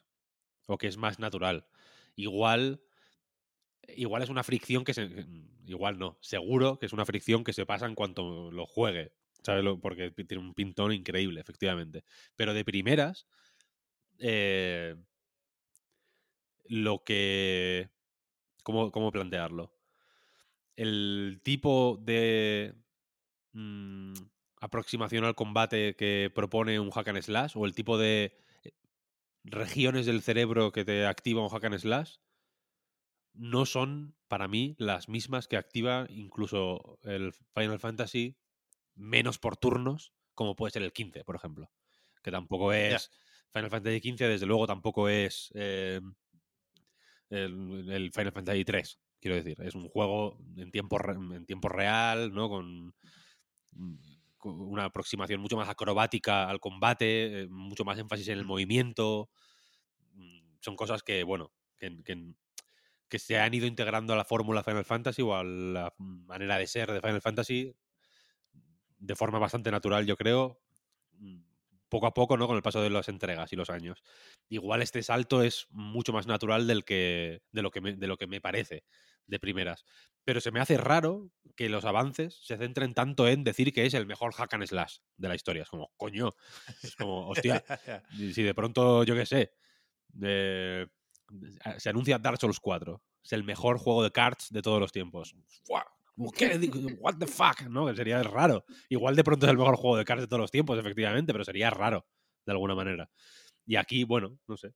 Habrá que ver, igual con un avance es difícil saber el qué equilibrio hay entre el combate y lo otro, que, que tiene que tener también su lugar, ¿no? Y su importancia, etcétera. Claro. Yo me fío de esta gente, ¿eh? Con, con otros juegos, como Babylon's Fall, Square Enix es un desastre absoluto, ¿no? No hablemos ya de los juegos occidentales de Square Enix, que es el, el despiporre total, pero Final Fantasy siempre la miman mucho. Final Sí. Fantasy, mm, ya digo, incluso con cosas como Final Fantasy XV, que, que mira que le llovieron hostias en su día, mm, se- ah, se- creo, creo que se ha ganado meritoriamente el cariño de la gente porque es un juego muy bien trabajado, ¿sabes? Puede hacer cosas muy a su manera y muy personales y muy raras y muy distintas y a veces incluso mm, eh, parece que vaya a joder un poco, ¿sabes? A pinchar, a... Hostia. y, y me gusta que sea así, ¿sabes? O sea, eh, yo, yo- yo va- eh, he aprendido a valorar esa manera de, pues bueno, de no, de no ser exactamente el mismo juego que siempre, coño, que al final es también nos quejamos mucho de que, los, de que todos los putos juegos mm, son iguales, ¿no? Y de que todos los putos juegos tienen un árbol de habilidades y no sé qué, no sé cuál. Y cuando una saga tan longeva y tan venerable y tan conocida como Final Fantasy, pues abraza de esta, esta forma de ser cambiante y de ser distinto con cada entrega, etcétera, etcétera, pues a, a mí, a mí me pienso, joder, qué tonto eres, ¿no? Planteando esta, este, precisamente el cambio como, la, como una fricción, ¿no? Pero es que me resulta inevitable. Un poco. Ya, te entiendo, ¿eh? Con esta explicación te entiendo. Pero yo creo que, que todo vale en ese sentido. Y, y tampoco estaba pensando si, si era mejor eh, meterse de lleno en, en este combate de acción frenética que quedarse en medias tintas. Pero no quería hablar de medias tintas porque parece que tenga esto unas connotaciones negativas. Y yo creo que entre el combate por turnos más clásico y el hack and slash puro y duro, que es lo que le encargas, insisto, al diseñador del sistema de combate de Devil May Cry 5, creo que, que todas las paradas en ese trayecto se pueden hacer bien. Y como punto intermedio, tenemos, creo yo, de ejemplo mm, ejemplar, valga la redundancia, Final Fantasy VII Remake, ¿no? Que intenta contentar a todo el mundo y yo creo que es moderadamente exitoso Sí, en esto. Sí, sí. Y, y habiendo marcado esa casilla y teniendo eso un poco cubierto, no solo con Final Fantasy VII Remake, sino con el Rebirth y lo que pueda seguir, porque no sé si acabaremos aquí, eh, los turnos están cubiertos por otros muchos juegos de la propia Square Enix, como Octopath Traveler 2, que por lo visto es la hostia, cuidado. El Schreier lo pone por las nubes. ¿eh? Sí, sí, sí, se lo pasó esta semana y dice que de los mejores JRPGs, aunque no le guste esa etiqueta a Yoshida, que se han hecho nunca. Yo no lo quiero dejar escapar. No llego a tiempo, pero para el lanzamiento quiero decir, pero lo tengo, lo tengo ahí bien fichado. Pero, ¿qué estaba diciendo? Ah, sí, que, que, bueno, ti- tiene propuestas para todos los gustos y, y yo precisamente no me voy a quejar para que, o sea, de que la nueva propuesta tenga que ver con el hack and slash. Y, y creo que puede ser una muy buena noticia para el hack and slash. Y puede ser este un año, cuidado, ¿eh? No lo esperábamos. Bayonetta Origins, Final Fantasy, Final Fantasy XVI, todos los pesos pesados. No, pero yo estoy muy a tope, muy a tope con esto. Pinta un el, el- el tipo de juego tocho que llevamos unos años, yo creo que se- sedientos de ese tipo de tochez, Sí. ¿sabes? De decidir, sí. hostia. Y viene y con, y con nombre y apellido, ¿sabes? Porque es como Final Fantasy. No, y no mm, un spin-off o un remake, no, no, Final Fantasy XVI. Boom. Tiene una contundencia que da, da gusto, ¿eh? Da gusto. Y yo creo que, que justo ahí está. mm, O sea, entiendo lo que, lo que explicabas, Víctor, y, est- y estoy de acuerdo en la percepción que tienes y lo de la, la evolución, lo de que al final se acaba adaptando a lo que, a lo que hacen todos, pero eh, yo er- creo también que, que tiene sentido que Final Fantasy, eh, por nombre también, eh, em, tienda esta evolución natural también en el combate, y también precisamente por eso confío en que le den el giro necesario, o a lo mejor ni siquiera hay giro, pero puede que el giro sea que, que es, que es perfecto, vaya, o que, funciona muy bien, o que el combate en sí es genial, aunque no tenga una mecánica especialmente innovadora. Y yo creo que justo es eso lo, último que, comentabas, Víctor, del Final Fantasy, que lo, que da la- las esperanzas y lo que quita un poco el miedo a lo que pueda pasar con, con el combate. Mm, Que eso iba a decir, ¿eh? Eh, Sabía que se me olvidaba algo una vez más. Que se ha hablado mucho del combate porque es lo que se enseñó en este avance. O sea, específicamente se dijo, hoy vamos a centrarnos en el combate. Supongo que otro día habrá tiempo para enseñar un poco más de la exploración. Sabemos que no será mundo abierto, pero a ver cómo de amplios son los escenarios o las zonas o los pueblos. Y veremos también todo lo que puede hacer de esto no un hack and slash o no solo un hack and slash, sino un action RPG, ¿no? Aquí tenemos que ver cómo se reparte la experiencia, qué hacemos con los atributos, si hay, qué sé, oficios o otras cosas por el estilo. Y, y eso es lo que se irá enseñando próximamente, claro. Ahora empieza el marketing a, a echar humo. Habrá que ver, habrá que ver. Estaremos atentos. Claro. Vamos con más jueguicos, ¿eh? There's never been a faster or easier way to start your weight loss journey than with PlushCare. PlushCare accepts most insurance plans and gives you online access to board-certified physicians who can prescribe FDA-approved weight loss medications like Wigovi and Zepbound for those who qualify. Take charge of your health and speak with a board-certified physician about a weight loss plan that's right for you. Get started today at plushcare.com slash weight loss. That's plushcare.com slash weight loss. plushcare.com slash weight loss. Ever catch yourself eating the same flavorless dinner three days in a row? Dreaming of something better? Well, HelloFresh is your guilt-free dream come true, baby. It's me, Kiki Palmer. Let's wake up those taste buds with hot, juicy pecan-crusted chicken or garlic butter shrimp scampi. Mm. Hello Fresh. Stop dreaming of all the delicious possibilities and dig in at HelloFresh.com. Let's get this dinner party started.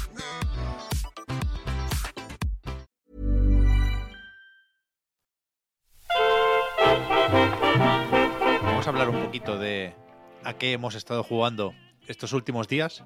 Me gusta empezar un mes, estrenar en este caso marzo, porque se publican los ya clásicos artículos y vídeos en los que se repasan los lanzamientos de, de ese mes, ¿no?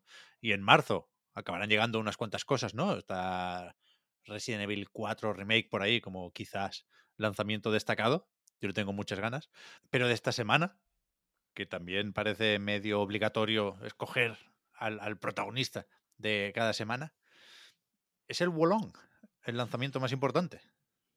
Hombre, mañana sale Wolong, ¿no?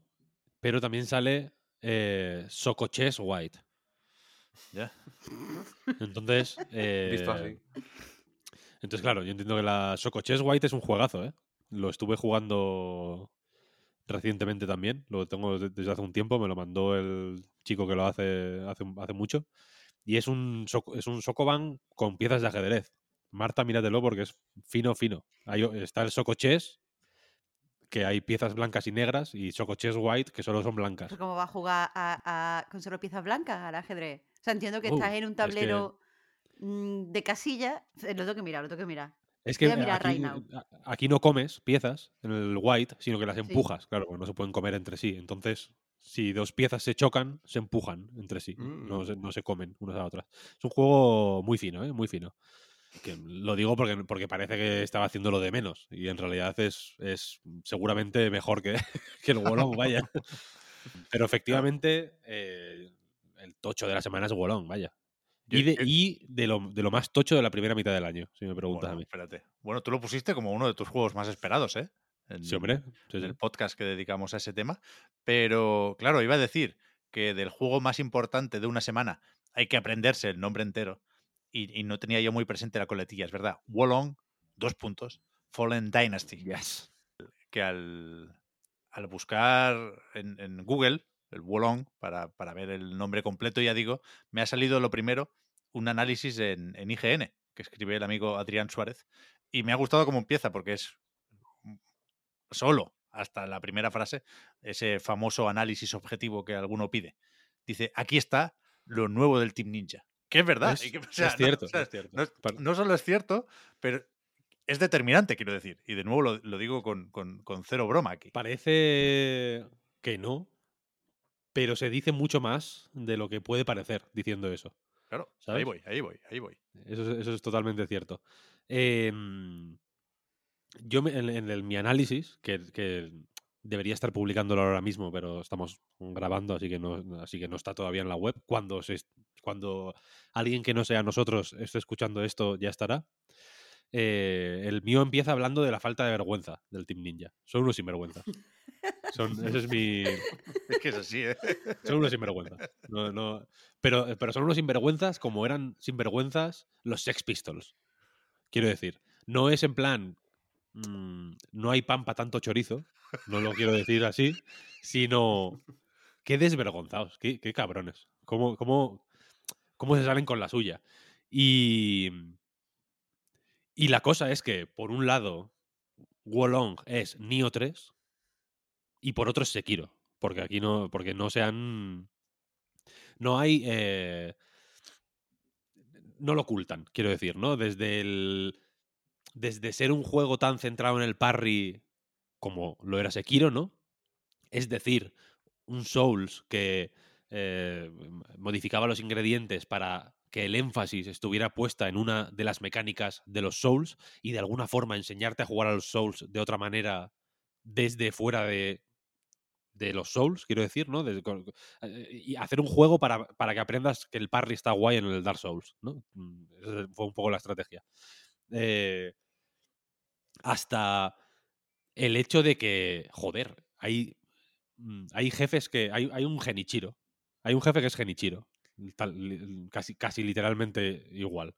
En patrones de Mm. movimiento y todo esto. Bueno, no, en realidad es relativamente distinto. Es más, es más, eh, es un Genichiro macarra, un poco. en el sentido de que eh, es un muro que te dice. eh,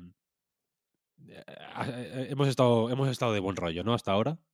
Te lo has estado pasando bien, ¿no? Has, sido divertido, tal. Pero si ahora, si a partir de aquí no sabes jugar, no quiero que sigas. Mm. si, si no, si no sabes pasarte esto, por favor, borra el juego. Porque no quiero que juegues a esto. Igual que hacía Genichiro un poco de.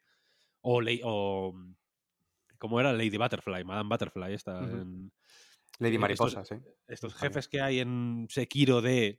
Vale, eh, vamos a repasar los exámenes, ¿no? Un poco de, de, de Sekiro. De, hemos, has estado aprendiendo cositas, ahora vamos a ver si has prestado atención o no. O has estado ¿no? Eh, sacándote los mocos y mirando al techo. Y. Y es, es muy los, los entornos, estos entornos montañosos mm, como los de Sekiro, ¿no? Que, que juegas como alrededor de la montaña, llenos de acantilados, tal. Es que hay, está muy basado en Sekiro, hasta el punto de que puede ser un Sekiro like, incluso, ¿no? Igual que igual que los que el Soko Chess White es un Sokoban like, este puede ser un Sekiro like, per- perfectamente, vaya. Eh, ¿Qué pasa? Que el Team Ninja si, si hay una cosa que sabe hacer, son juegos de acción. Y en ese sentido, del mismo modo que Stranger of Paradise, Final Fantasy Origins, era un poco una coña, pero era un juego de acción mm, robusto, sólido, gu- gustoso, hecho con muchísima cabeza, muy bien pensado, eh, sin dejar de ser también un poco una especie de broma sobre Final Fantasy. Eh, este es un juego de acción hiper, hiper tocho. Muy, muy, muy guay. La. Y, y, y, y- y es. eh, y, si Sekiro intentaba eh, tener un rollo así como elegante, eh, como es de, sam- de samurái estricto, de hacer que el parry fuera una cosa casi divina, como de darle una, un- una finura al parry que casi que te conecte a- parry mediante con fuerzas que están por encima de tu conocimiento. eh, este es Sekiro Macarra, Sekiro sin vergüenza. Porque, porque, es, porque es lo que es, vaya. Es un juego en el que el parry tiene una presencia similar, pero, pero busca tener la misma fuerza que tenía un Ninja Gaiden, por ejemplo, ¿no? Que, los desmembramientos son como tochos, que, es como... Es, es- rabioso. Es Sekiro con un pedal de distorsión, digamos, ¿no? Y aquí, como en, como en Nioh, y por eso eh, creo que compararlo con Nioh no es descabellado para nada. Aunque aunque el, el personal sea un poco distinto. Por ejemplo, el, director no es el mismo que el de los Nioh. Aquí es como productor simplemente. Pero bueno, se nota que eh, tiene, tiene el, mismo blueprint, digamos, ¿no? Que, que, el, que Nioh y que Stranger of Paradise, por, por extensión. Va por pantallas, no es, un, no es un mundo abierto, sino que tiene una serie de niveles eh, cerrados que luego se reaprovechan para hacer misiones secundarias. eh, Ese tipo de em, bastadas un poco del Team Ninja, marca de la casa del Team Ninja, están ahí, ¿no? De, de rec- reciclar a saco, pero un tipo de reciclaje que yo creo es gustoso. Un, poco, ¿no? Porque son desafíos. El, el tipo de desafíos que te presentan en los niveles secundarios, por ejemplo, son infinitamente más jodidos que los de que los que podrían entrar en, en- por, por respeto puro al jugador en un nivel principal son mucho están mucho más desequilibrados el diseño de niveles que ya en los niveles normales es bastante chungo para mí es la mayor piedra que tiene el, el Team Ninja el- en la que se tropieza siempre que el diseño de niveles es malísimo pero malísimo son ilegibles no se entiende un carajo los colores son Mm, el- el- no, sé, no sé si jugáis a Stranger of Paradise por aquí. Yes. No. Sí. No la acabé, pero bastante, sí. Stranger of Paradise, cada vez que había una puta cueva, era un desfase, porque mm, Muy malo eso. la entrada y la salida eran iguales y todo lo que había por el medio es una papilla que es imposible aprenderse el mapa de ningún sitio. De- ya, o sea, eso es curioso, ¿eh, Víctor? Porque estoy completamente de acuerdo. A falta de haber jugado un poco más a Wolong, hay una demo que yo sea, es la segunda y es el principio del juego. De hecho, se mantiene el progreso. Y, y la estuve jugando ayer. Pero que, que no sé, no sé muy bien por qué. Desaprendieron lo, lo, lo que habían aprendido con Nio 2. El diseño de niveles del primer Nio, sin ser ejemplar ni muchísimo menos, me parece mucho más decente que el 2, que ya empezaba a ser un puto lío. Y efectivamente, en el Stranger of Paradise, como encima no se ve nada, ya es un, un- un desastre, una catástrofe. Claro, en, el, en, Nioh 2 era bastante malo ya. Y en Stranger of Paradise se unía eso, que, el, que es, es que no sé si es la paleta de colores que usan No en ve. cada nivel, como que se obcecan con una paleta de colores y se vuelven locos. Es como, venga, aquí va a ser todo azul. Azul oscuro, azul claro. Azul mezclado con un poco de verde, azul tal. Y es como, hostia, ¿qué coño es esto, no? ¿De de qué me estás hablando? No hay. eh, les cuesta mucho colocar eh, lugares memorables. Al Mm. final, joder, más enrevesado que el mapa del Elden Ring, por ejemplo, mm, es difícil ser. Y sin embargo, te lo conoces mejor que tu puta casa, ¿sabes? Puedes no saber dónde dejaste las gafas en tu casa y, y- y te acuerdas de dónde está cada, cada mínima mierda del Elden Ring porque tiene un montón de lugares memorables, ¿no? De, si, si fuera...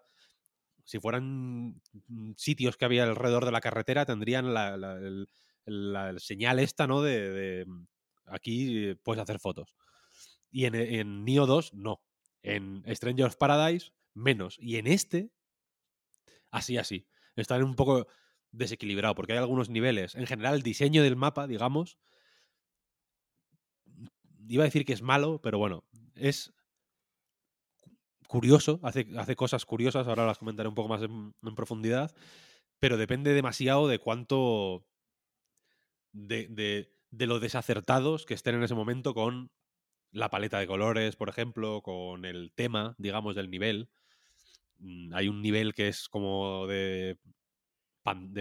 no, es un pantano, pero bueno, es el eh, terreno pantanoso, con veneno. Terreno venenoso, ¿no? Un poco como en los Souls, que es acojonante, un despiporre, no, tiene, es ilegible, literalmente. Cuando sales es como, "Uf, menos mal, porque no estaba enterando de nada. Es, es los peores momentos de los Souls, realmente, eh, regurgitados y hechos peor.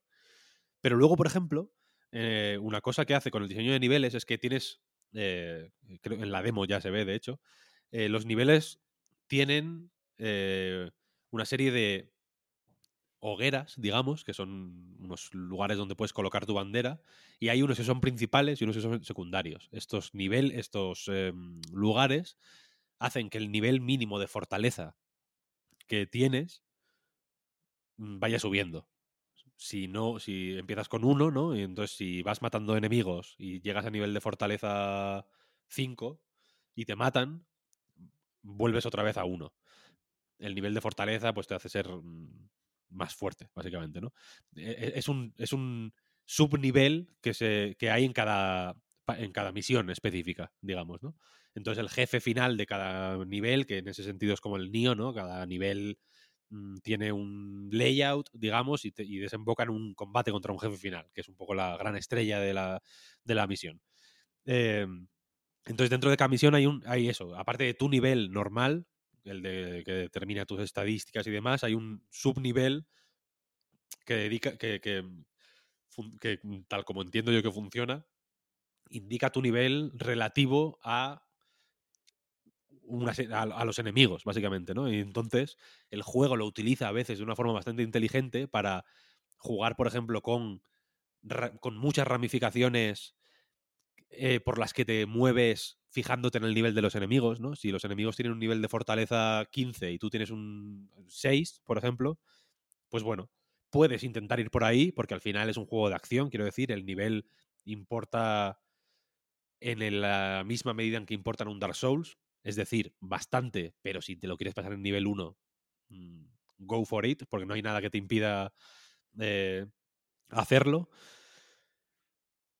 Pero, el, claro, como la, manera eh, suave de fluir por estos niveles es ir siguiendo un poco el nivel de fortaleza, ¿no? Y entonces, a medida que vas eh, colocando la bandera en estos puntos, que hay unos principales, ya digo, son los que marcan un poco el progreso más. Mm, el progreso necesario para llegar hasta el jefe final.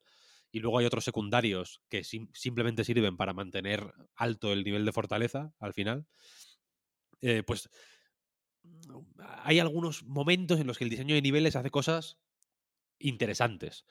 No es consistente, no es una idea que sea consistente a todo, en todo el juego, que digas, hostia, lo han hecho guay, ¿no? En algunos funciona mejor que en otros, en algunos las, eh, sobre todo las banderolas estas secundarias están colocadas en sitios un poco más vastos, un poco más mm, o, rebuscados de más, o un poco más, o te los encuentras un poco más por casualidad, de una forma un poco más tonta. En otros, de pronto, mm, son una buena recompensa a una exploración un poquito más concienzuda de los niveles y funcionan mucho mejor. Pero bueno, es un- una irregularidad que creo que está dentro de los parámetros eh, esperables de un juego del Team Ninja. Porque donde sí me parece excelente es en el combate.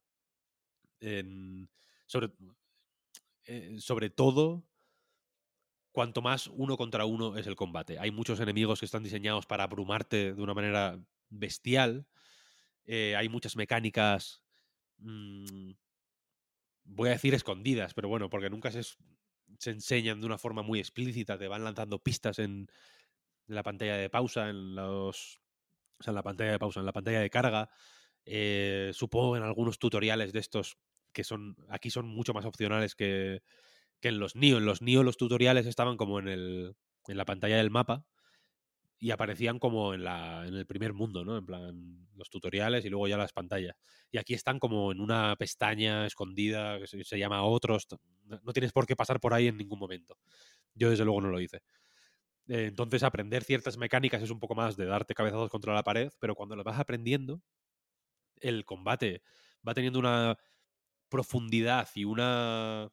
y va ganando una personalidad que es acojonante. Porque, por ejemplo, el parry, que eh, eh, evidentemente tiene mucha importancia, es increíble cuánta importancia más gana a medida que vas jugando. Porque el, el, em, el- am, el peso que tiene en el desenlace de un combate hacer el parry de cierta manera o no va siendo mucho más eh, evidente a medida que vas aprendiendo a jugar y que los enemigos que te van eh, presentando, sobre todo los jefes, te van te van permitiendo hacer menos eh, según qué cosas. Por ejemplo, el ataque, el, combate tiene un esquema de mm, cuadrado, triángulo o, o XY, en mi caso, que estoy jugando en Xbox, como los de Nioh, quiero decir, con la X haces el ataque flojo y con el Y haces el ataque fuerte, tienes, tienes el arco como en el Nioh, es, el Nioh, básicamente, ¿no? Eh, entonces, eh, aquí lo que, una de las claves es que se juega con una idea similar a la postura. Hay postura positiva y postura negativa, digamos, que te sirve para pues hacer magias, como que las magias consumen postura y entonces tener postura negativa te sirve para pues postura negativa la vas ganando eh, esquivando muy bien, haciendo jugando bien básicamente y te sirve para tener más acceso a movimientos especiales básicamente. Eh, pero con los, ene- los enemigos, evidentemente, cuando, a medida que les vas haciendo parries, pues van perdiendo postura y al final, cuando pierden toda la postura, les haces un remate, ¿no? Al principio es muy útil hacer combos que terminan en ataque fuerte, porque estos combos que terminan en ataque fuerte hacen ahí como un destello y, y quitan mucha postura. Pero ¿qué pasa? Que llega un cierto momento en que no puedes hacer esto, porque hay menos enemigos que eh, a los que los ataques tuyos mm, les frenan. Cada vez hay más enemigos que, aunque les pegues, no se van frenando y entonces tienes que hacer parry o te meten en una hostia, quiero decir. Ahí va habiendo más enemigos grandes. Los jefes, sobre todo, te van permitiendo menos espacios para quitar postura de esta manera. Entonces tienes que empezar a aprender a quitar postura haciendo, haciendo parry. Y sobre todo haciendo el parry a los ataques potentes, que es un poco la, mm, la, la guinda del pastel en, en Wolong. Los ataques vienen en dos variedades. Uno son los normales, que haces parry dándole a la B. Y otros son ataques potentes, que están señalizados con un destello rojo y demás, que si te dan, te hacen un, pues te hacen un destrozo. pero si le haces parry, quitas muchísima postura. Entonces, no sé cómo se llama, estoy llamándolo postura, igual que llamo hogueras a, a- a todo en los Souls. Lo siento porque no me acuerdo de cómo se llama el exactamente. Creo que es como moral. ¿Tú- ¿Te suena de la demo? No. Creo que es moral, básicamente. El- el- la barra naranja que cuando la llenas le quitas la postura. Creo que se llama moral. Les minan la moral. Les minas la moral, efectivamente. Eh, pero y a ti también te la minan si te dan, ¿no? Entonces, si te meten una hostia con este, con estos ataques potentes, te quitan un montón de vida y te quitan un montón de moral. Entonces te dejan hecho una mierda. Si, y a la que luego te meten un golpe flojo, pues te dejan ahí jadeando y, preparado para recibir una tunda. Entonces, es una idea muy. No voy a decir que sea la idea más elegante de la historia, es una idea bastante vasta, en realidad. Pero es una idea muy. que funciona perfectamente porque el Team Ninja mm, trabaja estas ideas como el mejor panadero del mundo. Las amasa a la perfección y te las presenta de la mejor manera posible. Y entonces, mm, con, el, con este Lubu se llama el jefe, que, que tenéis que temer cuando lleguéis a él. Eh, como, como punto de inflexión, eh, ahí, ahí te das cuenta de que, de, que, de que sí, de que es un sistema de combate hiper, hiper fino, que cambia muchísimo según el tipo de arma que utilices. No es lo mismo utilizar una lanza que una espada o que unas espadas duales o que un martillo, en fin. Eh, eh, Es un tipo de juego, como lo era Nio, de hecho, en el que todo lo relacionado con el combate, si no lo relacionado con todo lo demás, sí lo que relacionado con el combate, está pulido de una manera que, que joder, cuando, que igual es más difícil que haga clic porque tiene un nivel de complejidad mucho mayor y el juego no hace no pone muchísimo esfuerzo para eh, hacértelo más accesible, desde luego, pero cuando entras en- es, una, es, una- es como una secta.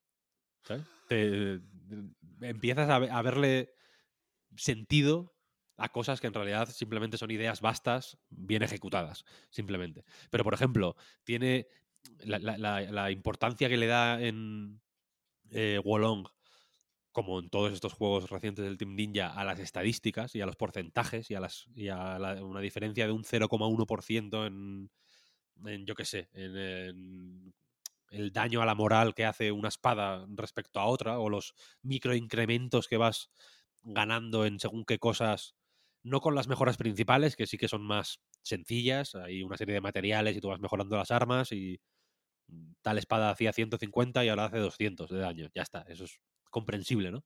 Pero luego hay microsistemas de engarzar joyas en armas que te que le puedes quitar propiedades a unas armas para ponérselas a otras y no sé qué, no sé cuál, que es un nivel de microgestión que no, voy no, no tiene tanta importancia como parece, pero sí creo que hace que el juego sea eh, que estomague más de, de lo, que, de lo que debería, en realidad, porque ya digo que no, no tiene mayor importancia. En Nio y en Stranger Paradise había un botón que te equipaba automáticamente con lo mejor que tuvieras, que a mí me parece una buena idea en, este tipo de juegos. Aquí no.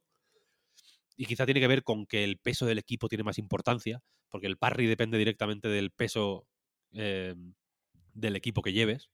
Entonces, si tienes. Va como en el Dark Souls, ¿no? Que mm, según el tramo que vayas, en el Dark Souls ruedas más o menos, ¿no? Pues aquí es, según el peso del equipo que tengas, el parry eh, es más. ti- Tienes más oportunidades de hacer parry, el parry es más. La ventana para hacer el parry es más amplia, o directamente no puedes hacer parry. Que es una cosa que yo descubrí a las bravas porque no sabía ni que había peso en el equipo. y, y una misión de pronto me puse a mirar y tenía 128% de peso. Es decir, más tenía un 28% más de, de peso del máximo que tenía. Y entonces no podía hacer parry a nadie y estaba pensando, me cago en Dios, la mierda de juego. No, un fallo mío. Ten- Fijaos en el, en el peso del, del equipo.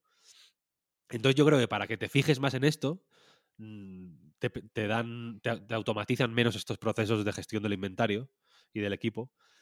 Eh, pero bueno, al final luego es. ti- Tiene todo este, todo este tipo de. mm, gestiones de vender automáticamente todo lo que tienes en el inventario menos lo que tiene mm, dos estrellas o más. Ese tipo de cosas de los NIO siguen aquí presentes, quiero decir. Luego, a partir de cierto momento, el juego, este momento valle que hablábamos con el Hi-Fi Rush, que le ocurre a muchos juegos de acción, ¿no? De, vale, ya te hemos presentado aquí todos los ingredientes y ahora vamos a ver, ver la combinatoria que se puede hacer entre ellos, ¿no? Que le pasa también un poco a los Nio, en realidad, que es cuando básicamente ya no hay muchos enemigos nuevos y es simplemente los mismos masillas, pero repetidos de distinta manera y de pronto, en vez de, hostia, ¿te acuerdas lo guapo que era este combate contra este tipo de enemigo tan tocho y tan y tan temible, ¿no? Que te encontraste hace tres misiones, pues ahora hay dos, en realidad, y luego hay tres. Esa es la, la variación, ¿no? Mm, Que, que, en ese, para entonces yo creo que ya, o al menos en mi caso, yo ya estaba tan convencido con el combate que me molaba tener simplemente más eh, oportunidades para, para experimentar con él. Pero hay un momento en el que la línea entre lo que intentan hacer las misiones secundarias y las principales se difumina un poco quiero decir. No voy a decir que. Mm, yo qué sé, que, sea un gran tropiezo o un muro, que el juego de pronto sea evidentemente peor, porque posiblemente sea mejor. eh, o, tú sepas ya jugarlo de forma suficientemente buena como para disfrutarlo de una forma más. eh, de sacarle más interés, vaya, a, las- a una serie de ingredientes que siempre habían estado ahí, pero que simplemente no sabías de utilizar. Pero, pero desde luego tiene un momento en el que es más mm, monótono un poco. La cantidad de novedades cae considerablemente y entonces, pues bueno, es fácil, se vuelve más rutinario. Eh, pero aún así, ya digo, es, es el... Es el...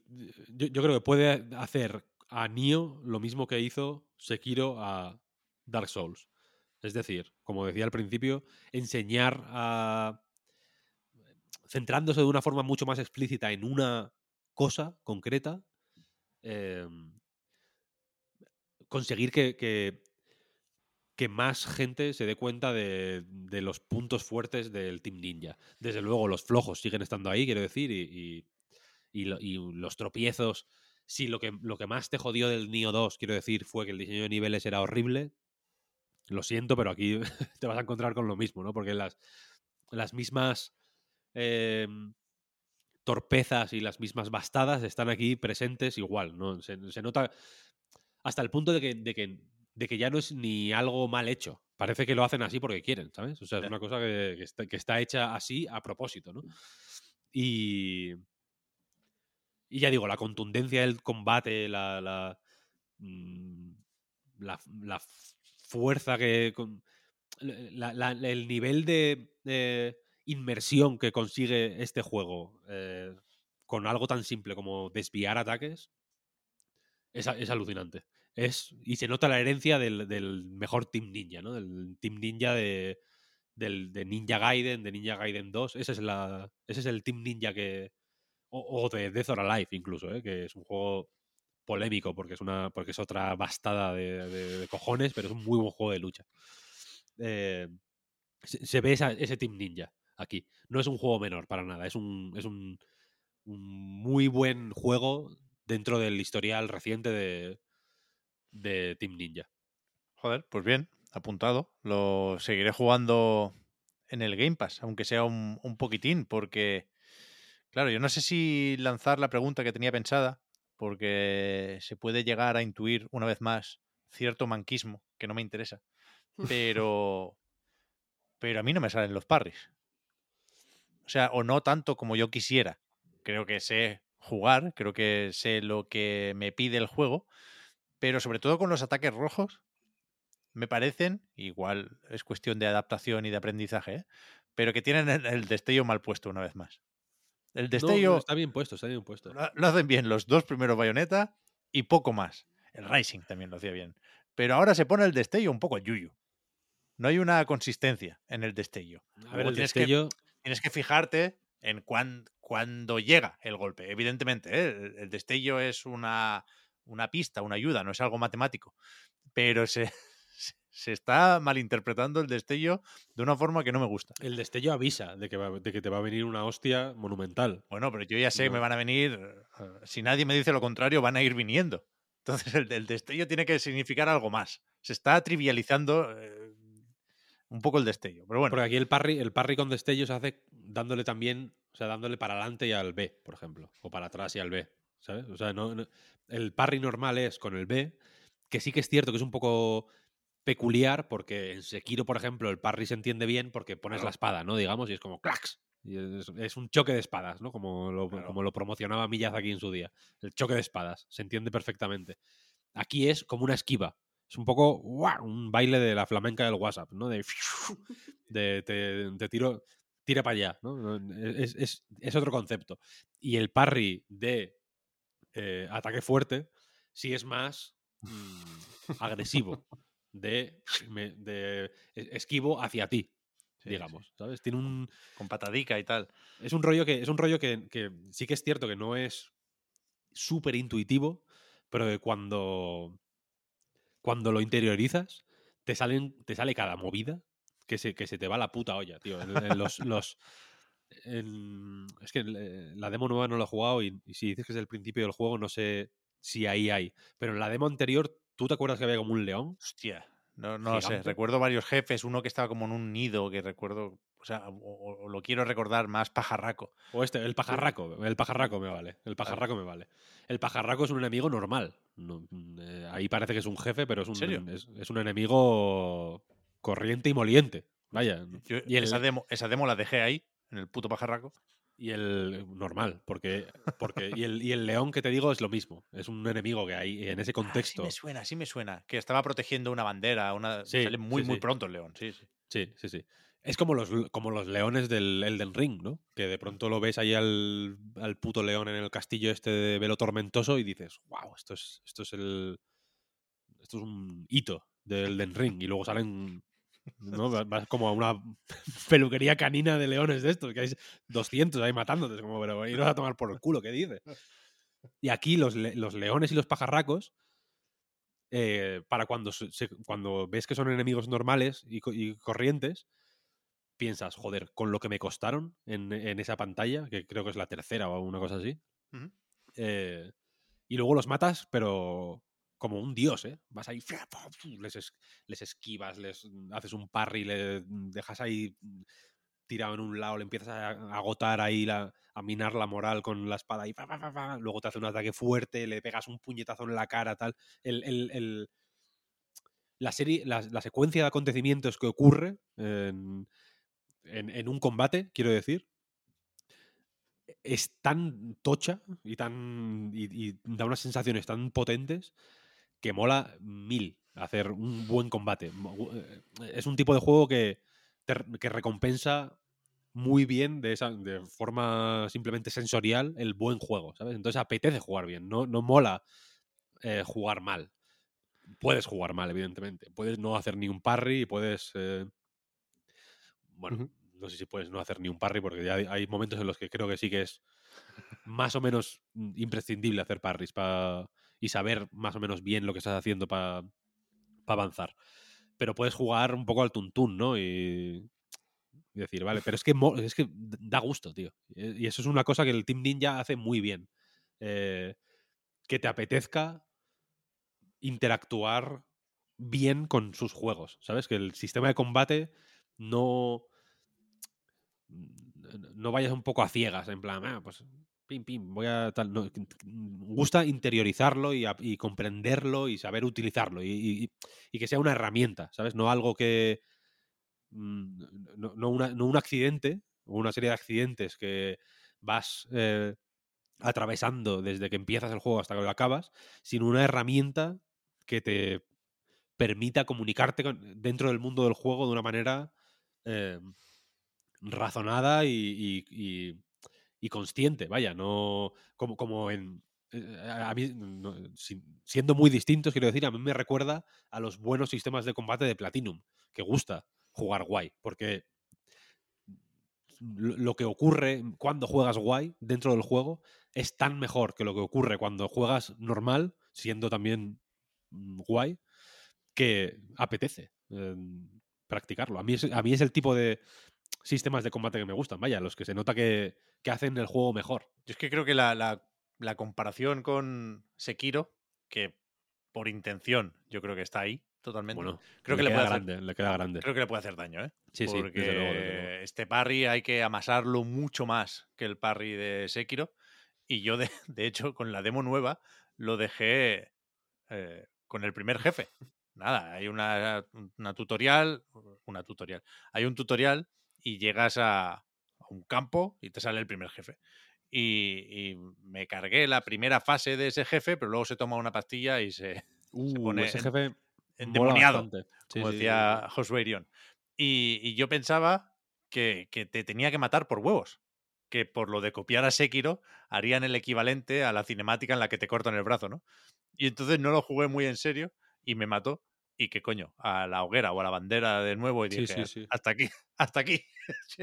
pero, pero le voy a dar otra oportunidad, Víctor, por tu entusiasmo, que de hecho Y otra vez. me obliga a, a no proponer la bueno la hot take o la medida drástica que había yo pensado que era banear los juegos de Koei Tecmo porque ver, es Si hay que banear, se banea. Yo sabes que me gusta más, Ya, me gusta ya. más banear que no banear. Entonces, creo que creo que sería injusto hacerlo con Wolong que es menos dañino que la mayoría de juegos como servicio, pero se lo tienen que mirar un poco más. Es decir, me gustaba plantear esto con una metáfora y no me ha salido una más apropiada que esto. Pido disculpas por adelantado. Pero que es un poco Koei Tecmo, y aquí puedo meter en el mismo saco, eh, te preguntaba esto en el último podcast, el Team Ninja y Omega Force, aunque Omega Force son todavía más sinvergüenzas que el Team Ninja, ¿eh? pero, pero vienen a tu cumpleaños sin ducharse, tío. Son amigos y le quieres mucho, pero viene y ves que hace cuatro días que no se ducha. Y eso sí, no, no puede pero, ha ido, pero ha ido. ser. Sí, Pero ha ido. ¿sabes? pero otro, que- otro se duchó y no fue. Pero- Elige. Tú tienes que, hay que tener claras las prioridades. Pero es que el, el Wolong es un poco más serio que el, que el Final Fantasy Origin. ¿Cómo es? El de Stranger of Stranger Paradise. of Paradise.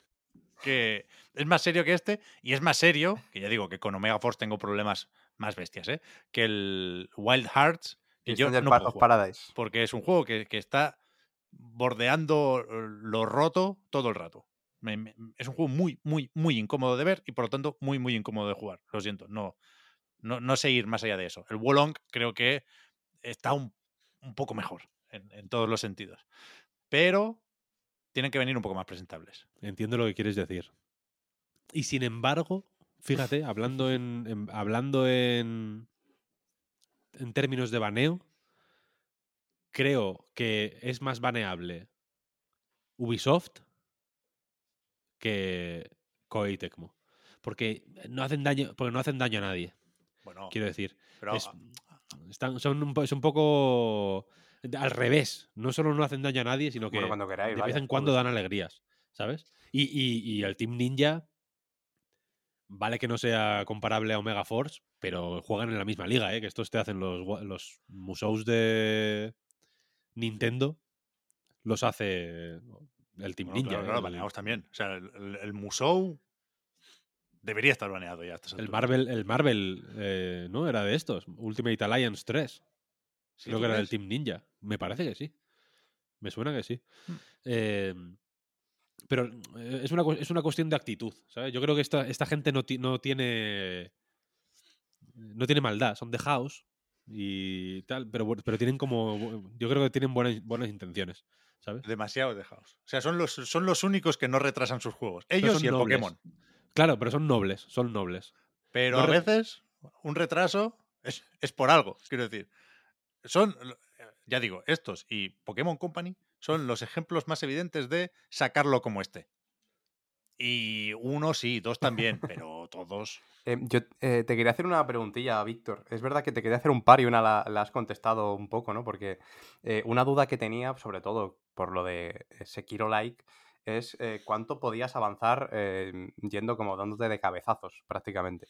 Y bueno, das a entender que aunque se puede, es un poco, ¿no? Que es un poco complicado. A lo mejor, no sé si entiendo que el equivalente que decías a Genichiro es el que te obliga por huevos a tener que hacerlo al final eh, con algún que otro parry.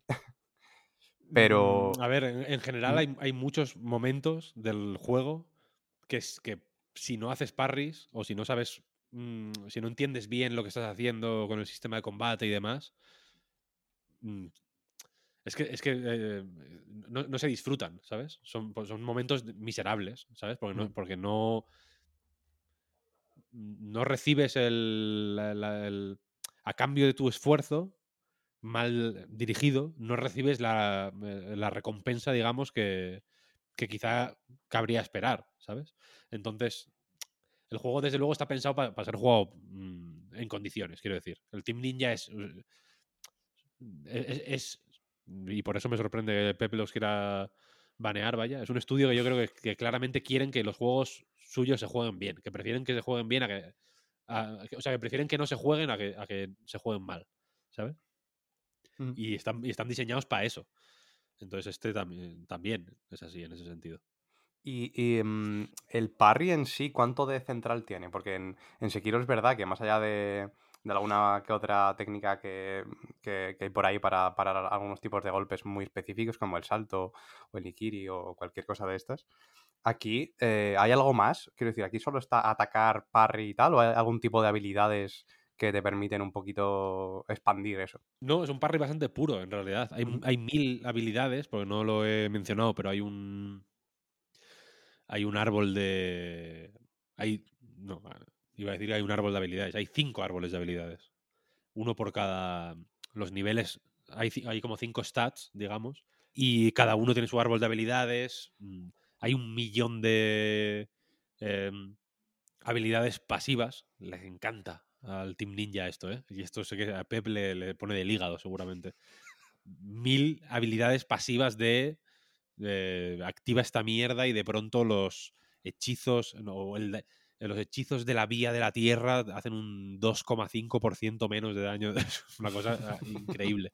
Es que nadie Pero- lo mira. Se Pero el parry, No, Claro, nadie, cero, cero. Es una cosa que no tiene absolutamente ningún interés. Pero el parry, y esto es una cosa que para mí va en favor del juego, es muy puro. No, no hay, más allá del peso del equipo, que sí que afecta a la ventana de oportunidad que tienes para hacer el parry, y creo que hay alguna...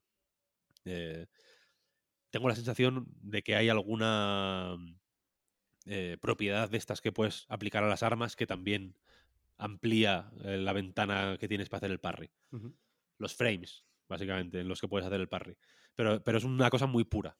Funciona. Tú le das a la B, tienes que darle a la B en el momento concreto. Ya está. O a la B y para adelante. O para atrás o lo que sea, vaya. Pero no, no, no hay más. No. ¿Sabes? Es muy, es muy puro, es eso. Y, ese, y, y- y- y se aguanta todo el juego, ¿eh? Con, con la tontería. Pues mañana mismo me lo bajo, esta noche, ¿eh? estoy deseando. Yo creo, que yo creo que te puede molar, te lo digo. Tengo Sí, una mala noticia. Claro, es que vosotros tenéis más ganas de Souls, ¿eh? Yo también es verdad lo que comentábamos con el DLC, que me, me acabé terminando el Den Ring, me costó un poquito más que a la mayoría. Me gustó mucho el juego, pero estoy, estoy lleno de Souls-like ya. Pero la mala noticia es que lamento confirmar que no les minas la moral a los enemigos de Wolong, sino que les dañas el espíritu. La barrita de naranja es espíritu. Espíritu. Bueno, es un poco lo mismo, ¿no? Dañar al espíritu y minar la moral al final, a efectos prácticos. Es que vienen sin duchar, lo siento, pero así. ¿Qué, ¿Qué más? Marta, Oscar, ¿qué tenéis? Pues mira, yo además del Coral Island, que no lo dejo, ya está, por cierto, la actualización de primavera. Un montón de ropita nueva, increíble, unas persos, la polla. Eh, pero he estado sobre todo jugando al Dungeons of Aether, que es uno de estos, o Ether, o como se diga, que es uno de estos juegos que descubrí gracias al Steam Fest. Le tenía muchas, muchas ganas eh, y salió el martes pasado. Y la verdad es que ha salido buenecito. Eh, lo que pasa es que es un juego, lo, lo advierto para la gente que me escuchara hablando de la demo y le tuviera ganas, es un juego muy difícil en muchos sentidos. Y cuando digo difícil me refiero a muy, muy difícil. El juego, cada vez que aprendemos algo sobre cómo se juega, te quita lo que es- te había dado y tienes que aprender de nuevo. O sea, cada vez que... eh, o sea, el juego de estrategia al final se basa en encontrar cuál es la forma, o sea, cuál es la, el sistema que tienes que aplicar para desarrollar tu estrategia. Pero eh, eso no te deja este juego. Aprendes a desarrollar estrategias con un personaje, te cambia de personaje. Aprendes una forma eh, de optimizar el desarrollo de estrategias, por ejemplo, acaparando dados y después eh, moviendo los dados para, para cambiar su posición. Te prohíbe cambiar la posición de los dados. Aprendes a utilizar tus estadísticas y de repente, ¡pum!, entran las pasivas con fuerza. Eh, es un juego que eh, es difícil porque, que requiere que estés todo el tiempo incómodo. Y a mí eso personalmente me ha gustado mucho. Pero eso suena guay. A mí me mola esa forma de diseñar, te lo digo. Sí, sí, ya te digo, eh, lo que hace es que al final sea menos un juego de, o sea, por un juego de estrategia así que todos, todos, todos podamos tener en mente. Mario más Rabbids, una vez tú em- eh, sabes cómo diseñar una estrategia, vas muy rápido jugando. Eh, por eso yo muchas veces digo que son juegos más tácticos que estratégicos, porque tú una vez entiendes el juego, ya es un poco incluso dejarte llevar. Pero aquí eso no se puede. Aquí es eh, cada, cada combate, o cada, no a lo mejor 100% cada combate, pero cada nuevo enemigo, cada nueva mazmorra, cada nuevo tal, es un puzzle diferente que tienes que resolver. Que sí, que, que hay una- un proceso de aprendizaje, pero hay que pensarlo como un puzzle y, y- y a volver a aprender a diseñar estrategia. A mí me ha gustado muchísimo, pero sí que es verdad que he visto eh, en la página de Steam mismamente, hay un montón de reseñas de gente pues devolviendo el juego, de gente muy enfadada porque es difícil. Entonces tenemos que tener eso en mente. No sé si, si tendrá sitio en la miniatura del podcast, en la imagen que preparamos para acompañar nuestras dulces voces en YouTube, pero si finalmente tiene un hueco, será con una imagen que no es representativa para nada, como la mayoría de arte conceptual, ¿eh? de- del aspecto del juego, que tiene un pixel art bastante bonito, y, y que no es ni siquiera el principal artwork del juego, que ya lo usamos para ilustrar la demo del eh, Next Fest de Steam, efectivamente, pero tiene una energía de Fantastic Mr. Fox que voy a hacer lo imposible para, para eso, para colocar el póster en algún rincón de la imagen, porque me ha gustado mucho. Ojalá un juego de Fantastic Mr. Fox. Fantastic Mr. Star Fox también, ¿os acordáis de eso? Uh, Estuvo guay. Eh, Oscar, ¿tú a qué le has dado? Pues aparte de al principio de la semana a Planet, Planet Cube Edge, que ya comenté un poquito por encima la semana pasada, es este juego costarricense que está el, el artículo, el, análisis publicado en, en A Night. He estado jugando a Birth, que este, eh, Pep, ya te aviso de que no se presta tanto a poner eh, una imagen en, en el vídeo, porque a pesar de que es un juego bonito, está hecho a mano completamente, eh, es un poquito más incómodo de mirar. Y es una cosa, evidentemente, que, que es una que está perfectamente pensada dentro de lo que es el juego, ¿no? Lo ha hecho una, una chica que se llama Madison Carr, que no es muy conocida, pero dentro del, del panorama muy indie sí que tiene su, su nicho, que se ha dedicado sobre todo a, a hacer juegos point and click, ¿no? Y este es uno de ellos.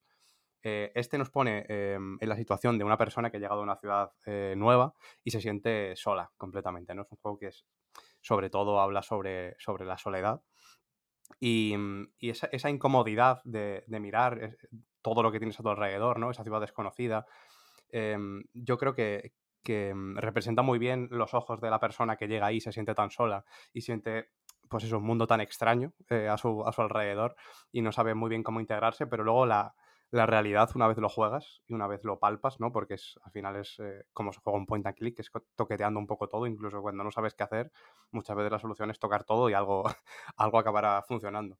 Y creo que justo ahí, cuando empiezas a tocar todo, notas como el, el mundo de la ciudad que tienes delante no es, no es tan hostil como parece, ¿no? Todo esto mientras, por cierto, que el objetivo principal es eh, construir una persona, básicamente, ¿no? Tú lo que estás buscando eh, a lo largo de, la calle de la ciudad es un juego muy cortito, solo es, te recorres una calle, dura, no sé si entre eh, una hora y media, dos, depende un poquito de- del ritmo al que, al que juegues, y según vas eh, completando los, em, los pequeños puzzlecitos que hay por ahí, que no me parece que ninguno sea especialmente intrincado, eh, yo creo que todos son bastante accesibles y eso también me, me parece que va muy bien con el tono del juego, con esa bienvenida que te da, a pesar de que de primeras parece que, que está un poquito en tu contra, ¿no?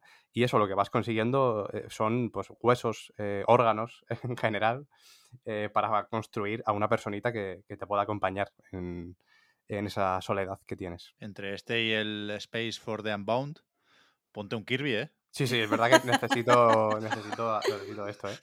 Dale, Como aunque- a Purna algo ahora me destruye completamente. Aunque sea el remake este de, del de la Wii, que se ve que está Sí, sí. bastante bien, decía Me, Víctor. me jugué la demo y, y justo en el, en el reload este que, que no acabó saliendo, comentaba lo que, lo que decía Víctor de que es que da, da gusto jugarlo. Sí que necesito algo así fresquito, ¿eh? A lo mejor me rejuego el Kirby la Tierra Olvidada. Bueno, o el Hi-Fi Rush. El Yo no he jugado estos últimos días a nada nuevo, pero sí actualizo o insisto con, con temas que ya se hablaron en, en otros podcasts. ¿eh? Sigo, o sea, lo que más me obsesiona estos días es eh, la serie documental de Double Fine y de Psychonauts 2, este Psychodicy de 32 episodios. Yo voy todavía por el octavo. Estoy todavía en 2016. Acabamos de pasar por el E3 de 2016. Ha sido bonito. Y, y- y cada vez va mejor. Me, me flipa Double Fine. Hay una implicación con la gente de ese equipo que, que es bestial. Con el séptimo episodio lloré. O sea, no sé si lo habéis visto, pero quien me escuche y sepa de qué va la cosa, seguro que lo recuerda, sobre todo si habías visto ya Double Fine Adventure, el documental de Broken Age. Me parece increíble lo que están haciendo con esto y en ese sentido me atrevo a recomendar ya, los he visto solo por encima porque no quiero hacer spoilers, pero lo tengo guardado para cuando acabe de ver el, el documental en MinMax, que es un canal que está bastante bien, que no acaba de despegar, que es este que montaron unos cuantos que se fueron de Game Informer, y yo creo que está guay. Tienen una entrevista con Two Player Productions, que es el equipo que, que graba y hace el documental, vaya. Y después una especie de charla sobre lo que nos enseña Psychodicy del desarrollo de videojuegos y de la industria con Jason Schreier y con Greg Lobanov, el colega del Chicory, que tiene pinta de estar muy bien esto. Suena desde luego súper bien. Y aparte de esto, pues sigo con el Hi-Fi Rush, que lo dejé una semanita porque estuve con el Atomic Heart y el Wild Heart también, mucho corazón aquí, pero mi corazón pertenece a Chai y a Peppermint y he vuelto a, a insistir con el Hi-Fi Rush. Ayer me saqué un par de logros más, poquito a poco es muy difícil. El logro más complicado ya no lo tiene solo un 0,01% de los jugadores, ha llegado al 0,02 y me jode un poco, pero voy a insistir, voy a insistir porque es lo máximo. Ayer llegué a la planta 49 de la torre, que es mi récord, así que se puede, se puede. Y ya está, hasta aquí mis mis penurias, más que otra cosa. Y también Hombre. hasta aquí el podcast, yo creo. Yo creo que ya hemos hablado de todo. Se ha hablado de todo. Sí, ¿no? Tenía un debate preparado también, ¿eh? Si, es- si- si los dos millones de jugadores de Hi-Fi Rush son muchos o son pocos. Eso lo podemos hablar en otro momento. Primero eso, pero creo que nos falta información. Creo que es difícil de valorar y, y- y creo que es, es más probable acabar con discusiones de las feas que llegando al fondo de la cuestión. Pero efectivamente, no, no va a ser aquí, no va a ser ahora, porque lo que toca es recordar que el podcast Reload, igual que a nightgames.com, es posible gracias a vuestras generosas aportaciones, patreon.com barra a Night Reload. Para más información, los patrons tenéis ahora, ya sabéis, un ratito más de podcast en la prórroga. Con el resto, muchas gracias, faltaría más por seguirnos y ayudarnos a mejorar. Nos volvemos a escuchar la semana que viene. Muchas gracias, ya repasaremos en otro momento qué juegos salen la semana que viene, pero muchas gracias, decía, a Oscar, a Marta y a Víctor por estar aquí un- una semana, un programa A más. ti, Muchas Pep. gracias a ti, A ti, Pep. Pep. Chao, chao. Hasta la Hasta luego. próxima. Chao.